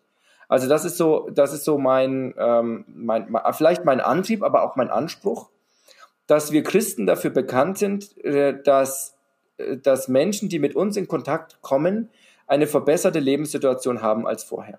In vielen Fällen war das in der Vergangenheit nicht so. In vielen Fällen war das so, dass Menschen, die mit Christen Kontakt hatten, dadurch eine Verschlechterung erfahren haben. Also, wieder dieses blöde Beispiel mit den Frauen auf der Kanzel. Ja? Frauen durften in der Gesellschaft schon vieles und in der christlichen Gemeinde durften sie plötzlich nichts mehr. Ja? Äh, ist doch scheiße, ja. Das ist doch, ist doch äh, zielverfehlt, ja. Note 6 setzen. Äh, die, der christliche Glaube war in der Weltgeschichte eigentlich so, wie er gedacht war. Ich weiß, dass es in der Realität in vielen Fällen nicht so war. Aber gucken wir uns jetzt mal nur die Bibel an und nicht das, was danach passiert ist. Der christliche Glaube war eigentlich so gedacht, dass er die Lebenssituation der Menschen verbessert, dass er äh, gesellschaftliche Entwicklungen anstößt und nicht gesellschaftliche Entwicklungen so lange verhindert, bis es sich nicht mehr verhindern ließ. Also die Kirche ist in vielen Fällen nur noch dafür bekannt, Bremser zu sein von gesellschaftlicher Entwicklung. Mein Wunsch oder meine Vision für Kirche, für Gemeinde, aber auch für mein eigenes Leben wäre es, dass Kirche wieder bekannt dafür wird, gesellschaftliche Entwicklungen anzustoßen und eben nicht zu bremsen.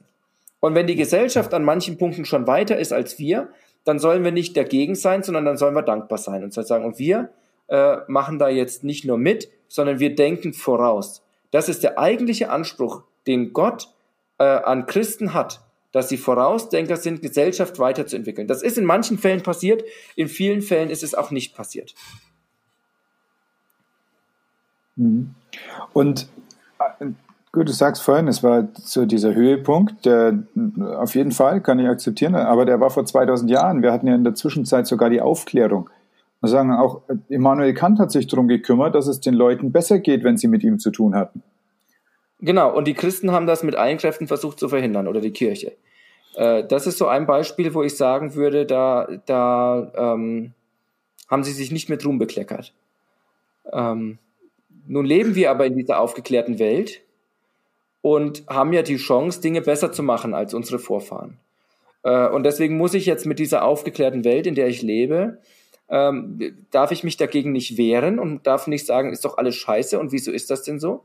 Äh, sondern ich gucke, wie ich jetzt damit umgehen kann. Oder anderes Beispiel. Wir leben ja nicht nur in einer aufgeklärten Welt, sondern auch in einer postmodernen Welt. Und äh, die postmoderne Welt hat ja so einige, ähm, bringt ja so einige Eigenheiten mit sich. Zum Beispiel ist eine Sache, die wir in äh, in unseren Gemeinden vermehrt feststellen, eine fehlende Verbindlichkeit. Das wird man in anderen Bereichen auch feststellen, mhm. dass das so ist. Ich denke, das ist ein postmodernes Phänomen, ähm, dass wir uns gerne Optionen offen halten, dass wir uns nicht so gerne festlegen. Und das war eine Zeit lang nur bei der Jugend so. Inzwischen ist das bei jedem so. Keiner legt sich mehr gerne fest. Und es gibt äh, Leute, die finden, also gerade auch in meinen Kreisen, es gibt Menschen, die finden das immer noch total scheiße ah, man kann ja überhaupt nichts mehr planen und die Leute legen sich ja nicht mehr fest. Und wie soll man denn jetzt überhaupt noch irgendwie was äh, organisieren können, wenn die Leute sich anmelden und zwei Tage vorher melden sie sich wieder ab? Man kann ja gar nichts mehr planen.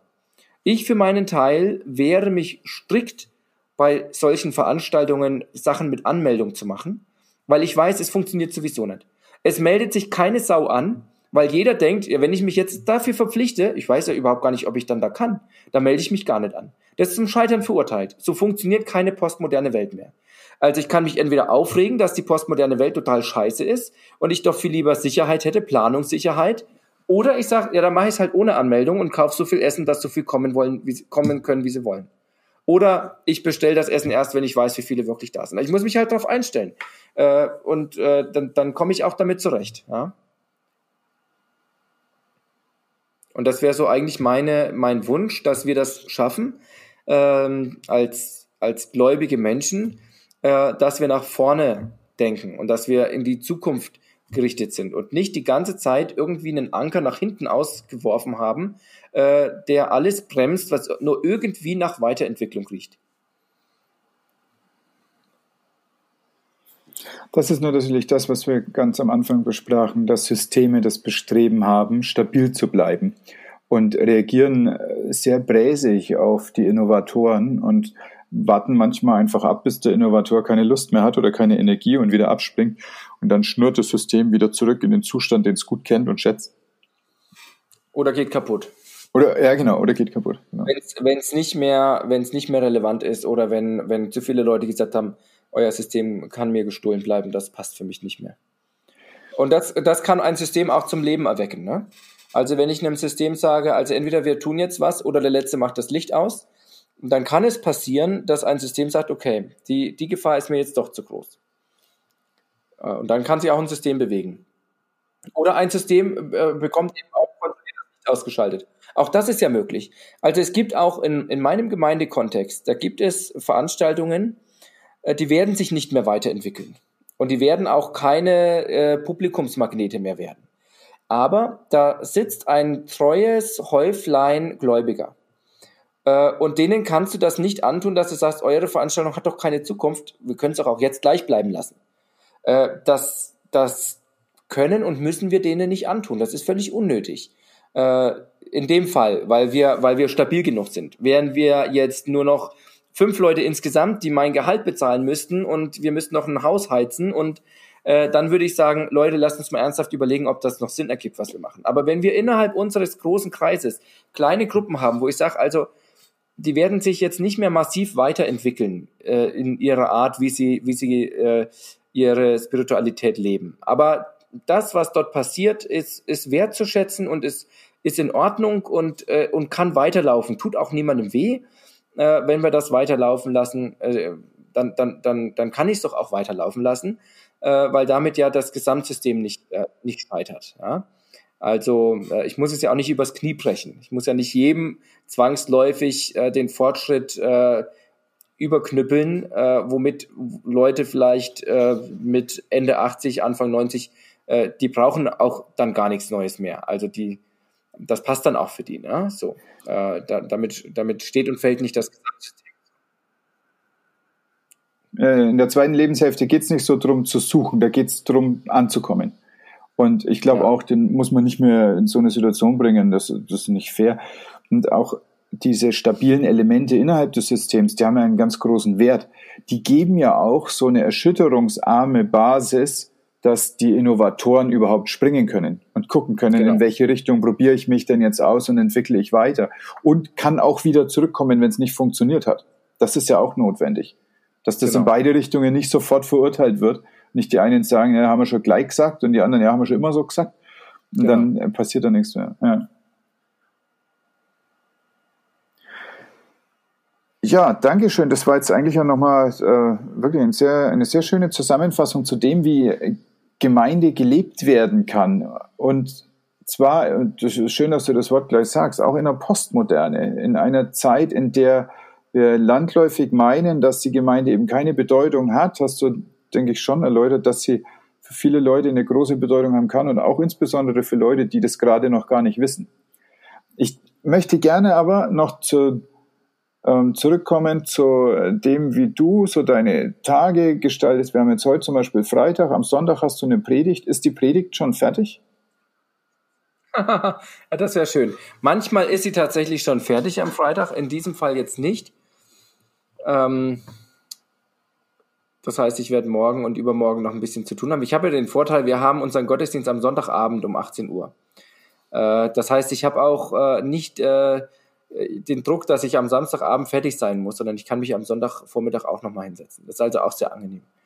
Ähm, ich habe die normalerweise gerne früher fertig. Die Realität zeigt aber, ähm, dass die Predigt sich, ähm, meistens ist das so, dass die Predigt erst in meinem Kopf fertig ist und dann auf dem Papier. Also wenn ich noch nichts auf dem Papier stehen habe, heißt es noch lange nicht, dass ich noch nichts habe.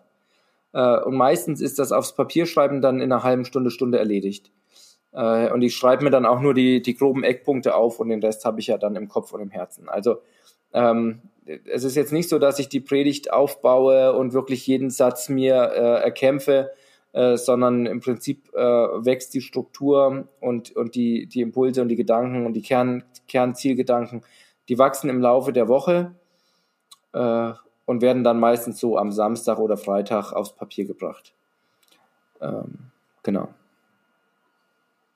Ich habe neulich im Netz, ähm, gibt es auf YouTube zu sehen, eine sehr schöne Predigt von dir gesehen, wo du äh, auch so einen kleinen Special-Effekt hattest. Und zwar hast du einen Rasierapparat ausgepackt und hast dann also vor der versammelten Mannschaft dir einen doch sehr stattlichen Vollbart abrasiert.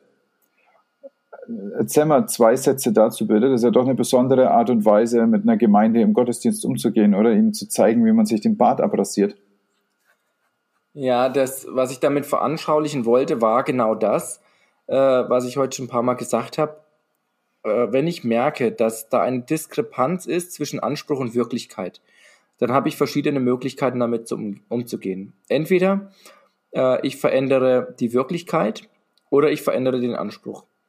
Äh, Im konkreten Fall war das meine Erkenntnis, die ich kurz vor dem Sonntagsgottesdienst hatte, dass eine FFP2-Maske mit Vollbart nur mäßig wirkungsvoll ist.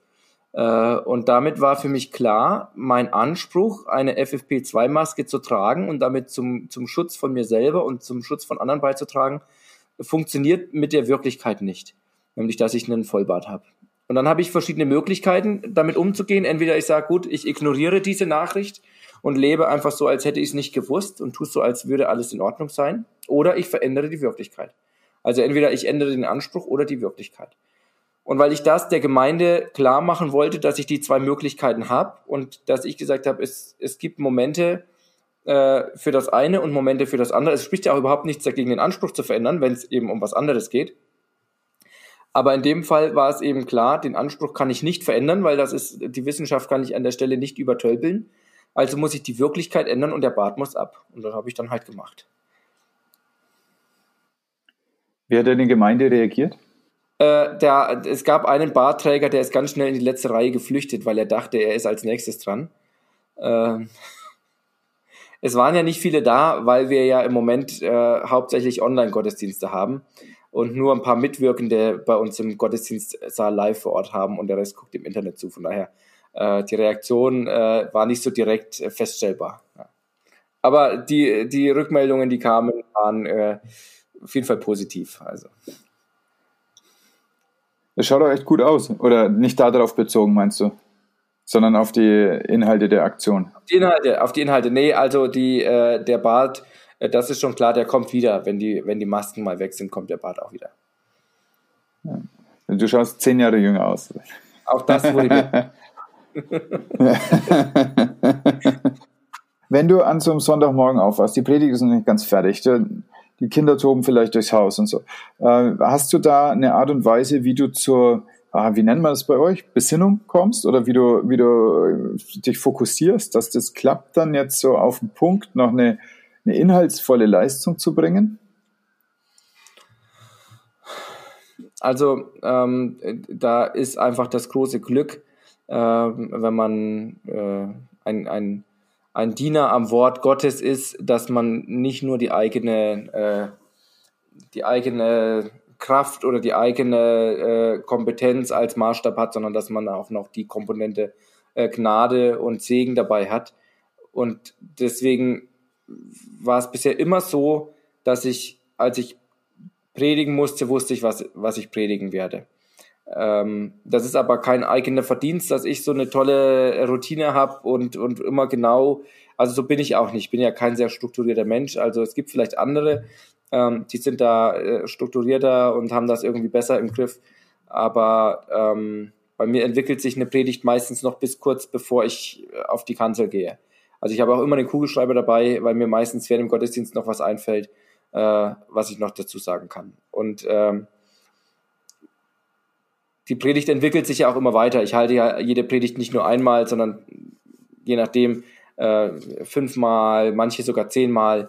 Die ist ja jedes Mal anders, ne? Also weil das ja auch zu den Zuhörern passen muss und so weiter und zur Situation und ähm, auch zu meiner Tagesform. Und äh, deswegen würde ich sagen, ähm, klar ist es hilfreich, wenn ich meine Ruhe habe aber da ist es eben auch so wie mit den anderen Dingen, mit denen wir uns abfinden müssen. Also entweder ich ärgere mich, dass, dass Kinder ins Büro kommen und mich was fragen und bin dann völlig raus oder ich hab, kann mich eben damit abfinden. Das ist eben meine Lebensrealität und Lebenssituation und dann, ähm, dann geht's halt danach weiter. Ne? Also ähm, ich habe auch schon, ich habe auch schon mit so mit so Dingen gearbeitet hier wie mit Pomodoro äh, Wecker und so weiter, 25 Minuten arbeiten, 5 Minuten Pause und so. Äh, das sind auch schon tolle Sachen und es ist auch schön, wenn man mal wirklich fokussiert und konzentriert an was arbeiten kann. Aber äh, die echte Lebensrealität ist halt doch, äh, dass einfach immer ganz viel gleichzeitig passiert. Und ähm, dann, dann, dann, dann, dann passiert es halt im Alltag. Also dann, genauso wie ich, wenn ich im Büro sitze, manchmal von meinen Kindern gestört werde, in Anführungszeichen gestört, äh, ist es halt so, dass ich, wenn ich auf dem Sofa sitze und eigentlich ein Buch vorlese, eine Idee für die Predigt habe und mir die halt kurz notiere, weil es halt irgendwie alles zusammengehört. Also das eine passiert auch und das andere passiert dafür halt auch so. Ja.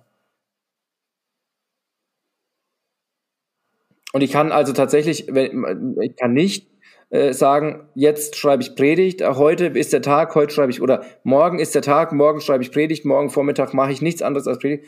Meistens, wenn ich mir das vorgenommen habe, ist an dem Vormittag nichts passiert. Also dann sitzt du da und dann denkst du, ja, gut, äh, meistens äh, passiert das dann halt zwischendurch, dass ich die Idee habe, die jetzt mir gefehlt hat.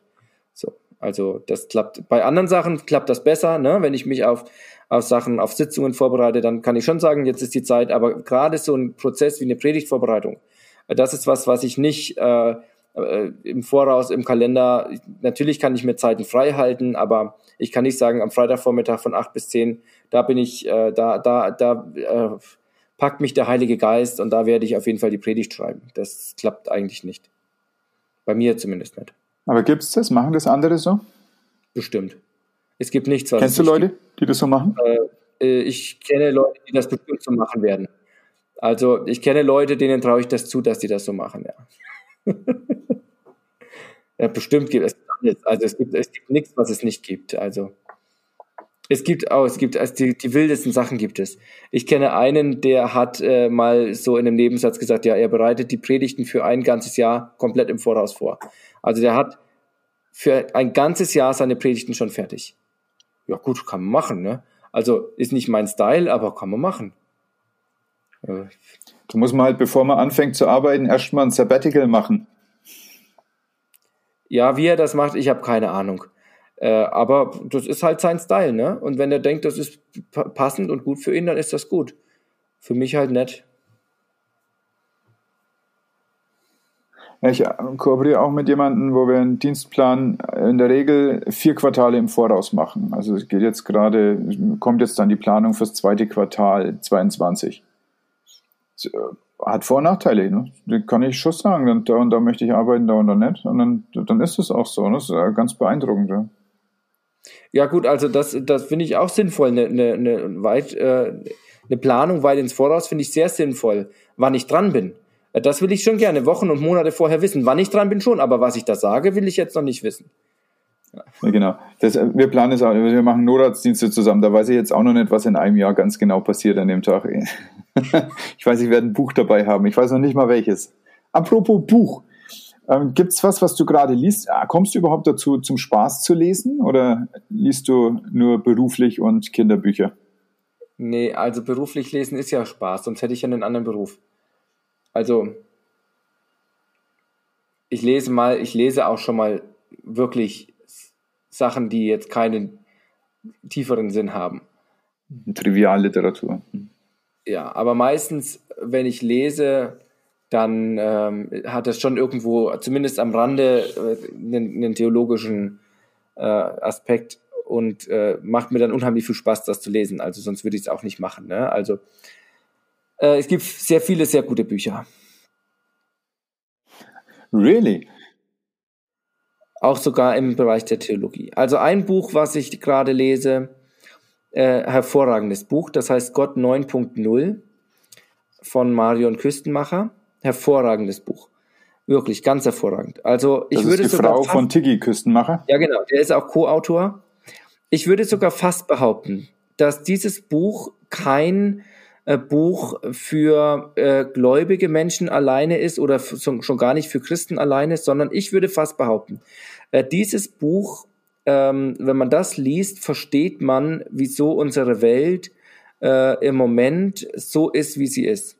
Ähm, und zwar auch und vor allem, also die, diese ganzen äh, äh, zwischenmenschlichen oder diese Gruppierungen gegeneinander, äh, also alle, die da jetzt, also äh, Konservative gegen äh, und Liberale und, äh, und Progressive und äh, Nazis und äh, also egal wer äh, welche Gruppierung äh, jetzt von sich hören lässt oder äh, auf dicke Hose macht und äh, äh, Wissenschaftsverweigerer und egal was, also äh, dieses Buch erklärt, wieso Menschen sind, wie sie sind und wieso Gruppen sind, wie sie sind und wie wir Gruppen äh, oder oder äh, Dynamiken äh, weiterentwickeln können und wie die ganze Weltgeschichte eigentlich äh, eine, eine Spiralbewegung ist, die sich, die, die eben so eine, eine Weiterentwicklung beinhaltet. Aber in dieser Spirale oder in dieser Gesellschaft, in der wir leben, sind halt immer auch Leute, äh, die in anderen Windungen dieser Spirale sind. Und wenn man mit denen aneinander gerät, kommt man unweigerlich äh, in einen Konflikt, weil man grundsätzliche Denkmuster sich da widersprechen. Äh, und man wundert sich oft, wieso das so ist und wieso Menschen so dumm sind. Äh, und wenn man das Buch gelesen hat, dann weiß man, warum Menschen so sind, wie sie sind und denkt auch nicht mehr so oft, wieso sind die Menschen so dumm, sondern man kann einordnen, wieso Menschen so sind. Ja, und bezeichnet sie vielleicht dann innerlich nicht mehr so oft als dumm, sondern kann das halt mit einer, mit einer Phase äh, oder man kann, man findet Worte für das, was man jetzt im Moment in dieser Welt, in unserer Gesellschaft wahrnimmt. Und das, äh, deswegen, dieses Buch ist überhaupt, hat überhaupt gar nicht nur den Fokus auf, äh, auf Spiritualität und Religiosität, sondern ist eigentlich eine Erklärung unserer Gesellschaft. Und deswegen, also das ist hervorragend. Ähm, Schön, auch weil das ja von dem Bewertenden ein bisschen weggeht und hingeht zu äh, etwas Deskriptiven und einfach akzeptieren, dass der andere ist, wie er ist erstmal und nachvollziehen können, wie es so ist. Aha. Genau, absolut.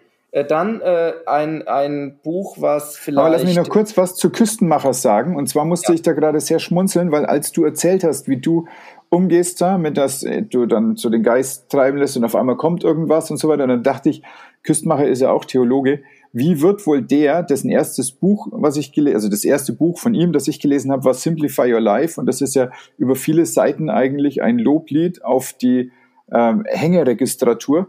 Und ein super strukturierter Typ offensichtlich, der also dann ganz ausgefuchste Sachen hat, wie er mit Workload umgeht und wie er mit Strukturierung der Arbeit umgeht. Da dachte ich so, den möchte ich mal am Sonntag früh sehen, wenn er am Sonntagabend predigt und noch nicht ganz genau weiß, was passiert.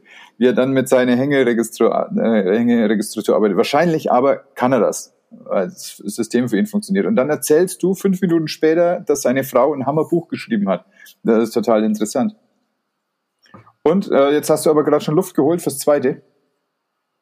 Genau, also äh, ich, ich, ich glaube wirklich, das funktioniert für ihn, weil er hat sicherlich auch ein äh, so ein, so ein Predigt-Ideen, äh, eine, eine Hängemappe für Predigtideen, hat er garantiert. Äh, das hat man auch ohne, äh, das hat man auch ohne Hängeregister, das hat, kann man auch im Ordner haben. Äh, das haben, haben viele Menschen. Ich habe das natürlich digital, weil ich äh, überhaupt kein Freund vom Papier bin. Also äh, aber äh, das hat er garantiert, ja. In seinen Hängeregistern hat er ganz bestimmt, äh, ganz bestimmt viele Ideen für ganz viele Predigten. Ja. Ähm, ein Buch. Ja, ich habe eine Hängeregistratur. Übrigens. Ich habe auch eine Hängeregistratur. Ich benutze sie aber nicht oft. Und ich habe auch ein bisschen neurotisches Verhältnis zu Papier. Ich, ich kaufe gerne Notizbücher und dann stelle ich sie aber leer ins Regal und freue mich, dass ich sie habe. und ja, gelegentlich schreibe ich mal was rein. Ich weiß nicht, wann ich mein letztes Notizbuch besessen habe. Soll ich dir eins äh, schenken? Ich schicke dir eins. Ich habe welche. Ich will überhaupt gar kein einziges Notizbuch haben. Ich will viele verschiedene Farben. Ich finde das furchtbar. Ich will kein Papier haben, weil äh, Papier ist völlig unpraktisch. Papier synchronisiert sich nicht. Äh, Papier kann verloren gehen. Das ist alles Mist. Ja, ich habe eine, ich habe meine digitale, mein digitales System, ja, mein OneNote äh, da komme ich mit meinem Computer drauf, da komme ich mit meinem Tablet drauf, da komme ich von unterwegs mit meinem Handy drauf und meine Frau kann die Einkaufsliste aktualisieren, während ich schon im Geschäft bin. Äh, und ich kann abhaken, was ich schon habe. Also da kommt kein Papier gegen an. Ja, ja das ist natürlich sehr, das ist sehr, sehr pfiffig, ja. Ja, also man muss sich ja das Leben auch irgendwie so, man muss sich das Leben ja äh, lebbar machen, ja. Und man kann, also man könnte sich ärgern, aber äh, man, man kann auch mit, in, in, hohem Alter kann man auch noch dazu lernen. Ähm, auch, man kann sich auch verändern noch.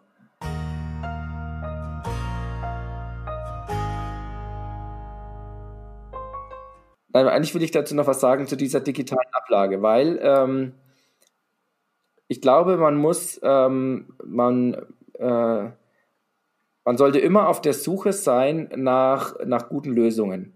Und ich erlebe viele Menschen, die mit so, mit so halben Lösungen irgendwie zufrieden sind oder dann aufhören, äh, weiterzusuchen, weil irgendwie klappt's ja.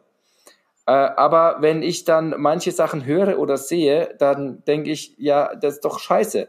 Also äh, dann, dann lass es doch gleich ganz bleiben. Also äh, wenn ich irgendwie mitbekomme, dass jemand äh, eigentlich auch gerne seine E-Mails auf dem Handy empfangen würde, aber irgendwie kriegt das nicht hin und hatte dann auch keine Lust mehr danach zu suchen. Das ist für mich, kann ich überhaupt nicht verstehen.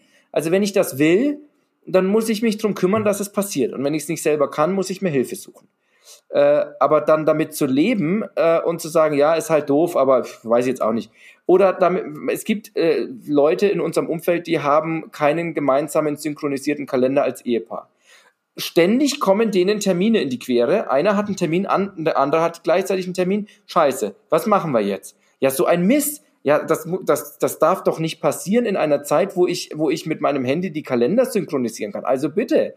Also, da muss ich doch ein bisschen, da muss ich doch mal kurz mich sammeln und muss mal meine, mein Werkzeug in Ordnung bringen. Also wenn ich, wenn ich ein Auto repariere und nur einen Hammer da liegen habe, ist ja klar, dass das am Ende nicht funktioniert und ich am Ende des Tages genervt nach Hause gehe Äh, und so müssen wir halt in unseren, in unseren Berufen, wo wir ähm, halt nicht mit einem Hammer arbeiten, sondern eher mit einem Computer oder, also, wenn ich nicht genau wüsste, dass. Mit dem wir, Geist vorrangig. Ja, mit dem Geist, den muss ich auch in Ordnung bringen. Ich muss ja, das ist mein Werkzeug, ich muss meinen Geist auch sortiert halten. Deswegen muss ich ja auch mir theologische Bücher oder gute Podcasts anhören, damit ich, damit mein Werkzeug geschärft ist sozusagen. Ähm, und, aber ich muss ja auch, wenn ich nicht wüsste, dass wir bald ein neues Mikrofon in der Gemeinde bekommen, würde ich jetzt morgen loslaufen und ein neues kaufen, weil mich das Mikrofon nervt, weil es nicht auf meinem Kopf hält. Das ist mein Werkzeug und das muss funktionieren, ja. Und genauso muss mein Kalender synchronisieren und genauso muss mein, müssen meine Predigtdateien auf meinem Computer und in meinem Tablet sein. Und in meinem Computer im Büro in, in der Gemeinde. Das muss synchron sein, sonst kann ich nicht arbeiten, ja. Ähm, und wenn da was nicht funktioniert, dann arbeite ich daran so lange, bis es funktioniert. Und das halte ich für ganz wichtig, dass man, äh, dass das Werkzeug wirklich, äh, also kein Bildhauer würde mit einem stumpfen Meißel arbeiten. Ähm, das dir dem im Leben nicht einfallen. Das kostet viel zu viel Kraft und das Ergebnis wird scheiße. Aber äh, bei diesen Berufen, wo das Werkzeug oft nicht so greifbar ist, da leben wir oft mit solchen, mit solchen halbgaren Lösungen, äh, weil wir sagen, ja, es funktioniert ja irgendwie. Ja, es funktioniert aber scheiße. Wenn der Drucker schief druckt, dann brauche ich einen neuen Drucker. Wenn das Handy das nicht auf dem Kasten hat zu synchronisieren, dann brauche ich ein neues Handy. Das ist halt einfach so. Ja, das ist unser Werkzeug. Ja, ähm, da kann ich mich furchtbar drüber aufregen. Aber äh, gut. Ich merke schon, du, du schlägst doch die ganze Zeit auf den Tisch. Ja, hört man, ne? Ich lasse es drin, einfach um, äh, um, um dein Feuer ein bisschen zu illustrieren. Also jeder kann ja, jeder kann da das gerne machen, wie er will. Ne? Also es, wer, wer gerne leiden möchte, darf ja gerne leiden. Aber ich verstehe es einfach nicht. Also ich will nicht leiden. Also oder äh, anders gesagt, ich will mir, das Leben ist schon schwer genug und ich will mir das Leben eigentlich so leicht machen wie möglich. Wir müssen uns das Leben ja nicht noch extra schwer machen. Nee, Leiden, das höht natürlich manchmal auch das Leben so ein bisschen, ne? wenn man so ein äh, eine Leidensgeschichte hat, das kann auch etwas sein, was einen sehr einmalig macht. Und wenn das Leiden halt ist, dass man nie mit Computern klarkommt, sagen wir mal, in einem grenzenlosen Geist ist das natürlich ganz großer Blödsinn. Da schaust du den Computer an, der funktioniert nicht und dann kannst du dir sagen, naja, das ist jetzt wieder was Neues, was ich lernen kann. Prima, damit habe ich mich noch nie auseinandergesetzt. Jetzt lerne ich das. Oder du kannst sagen, schon wieder funktioniert es nicht mit diesen Computern. Und so sind dann deine Grenzen, so wird dein Leben. Genau.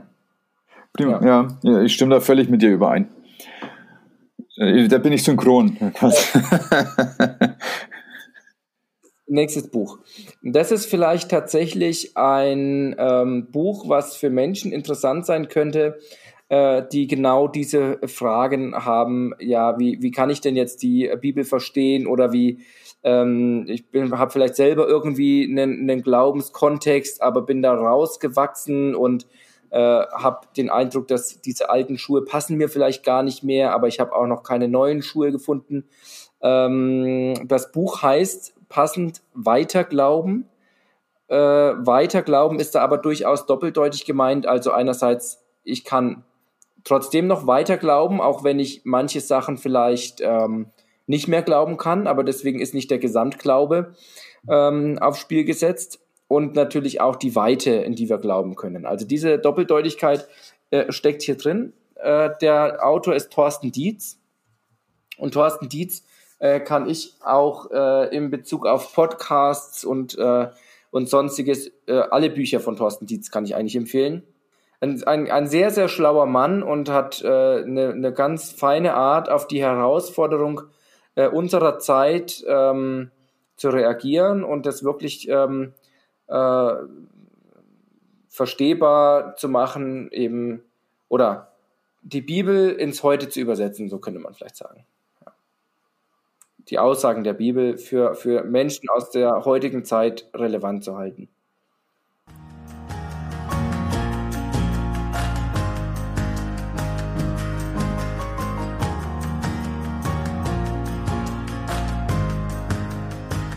Und jetzt sind gerade eure Gottesdienste im großen Teil online. Das ist ja eigentlich für jeden, der sich dafür interessiert, wie es ist, dir mal bei einer Predigt zuzuhören, total geeignet, weil er kann es auch aus der Badewanne machen zum Beispiel, was ansonsten ohne weiteres gar nicht möglich ist, abgesehen von Limburg, aber bei euch jetzt nicht.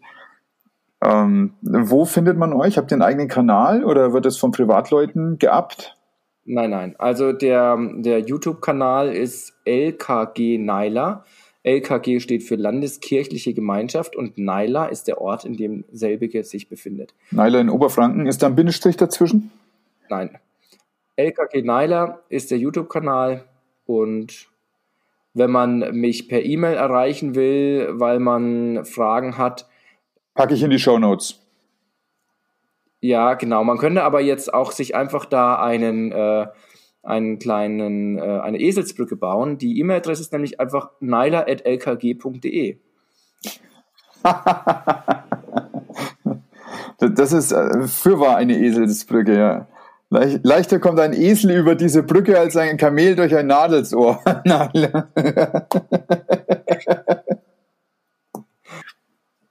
Willst du noch irgendwas sagen? Fällt dir noch irgendwas ein, so zusammenfassend? Soll ich eigentlich da immer einen Ping drüber machen, wenn du Scheiße gesagt hast? Nee, das finde ich albern. Also am albernsten finde ich es ja, wenn in irgendwelchen ähm, äh, so Mems oder so, ne, so, so, so abgedruckten WhatsApp-Verläufen äh, dann immer Scheiße ge, ge ausgekruttelt ist oder Fuck oder sowas, ne? Also, weißt du, wie ich meine? So verpixelt beim, dass man es noch nicht mal lesen muss. Also in amerikanischen ist das natürlich nicht in deutschen. Äh, da denke ich jedes Mal, Leute, äh, wer ist eigentlich eure Zielgruppe, ey? Äh, also ich meine, in der, in der Predigt äh, rede ich selten auch mit Fäkalausdrücken, aber äh, manchmal muss man die Dinge halt auch beim Namen nennen. Ja, das stimmt. Also ich äh, habe immer nur als Vergleich, wie ich halt mit Patienten spreche und ich sage in der Regel auch keine Fäkalausdrücke, aber das gibt schon, wenn gerade was richtig blöd ist, dass ich mich erstmal hinsetze zum Patienten und sage, Scheißtag, oder? Und äh, dann habe ich den Eindruck, dass das ein Begriff ist, der manchmal wirklich eine Situation sehr gut zusammenfasst.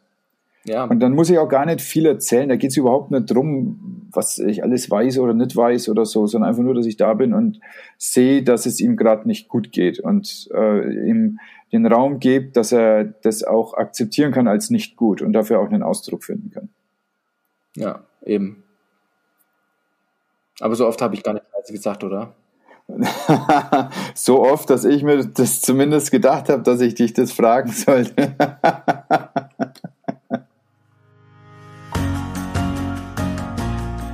Was waren meine drei wichtigsten Take-Home-Messages? Erstens, Spiritualität entsteht in dir und sicher nicht einfach durch einen Besuch in der Kirche. Zweitens, die Kirche als solche gibt es auch gar nicht. Aber es gibt tatsächlich Gemeinden, in denen Menschen sich und ihre Spiritualität entwickeln können. Drittens, Inspiration braucht Zeit und organisierende Vorbereitung. Du findest alle Links wieder in den Show Notes. Teile diese Folge mit den Menschen, die du magst, bewerte, genieße deinen Tag und pass gut auf dich auf. So, und jetzt abschalten.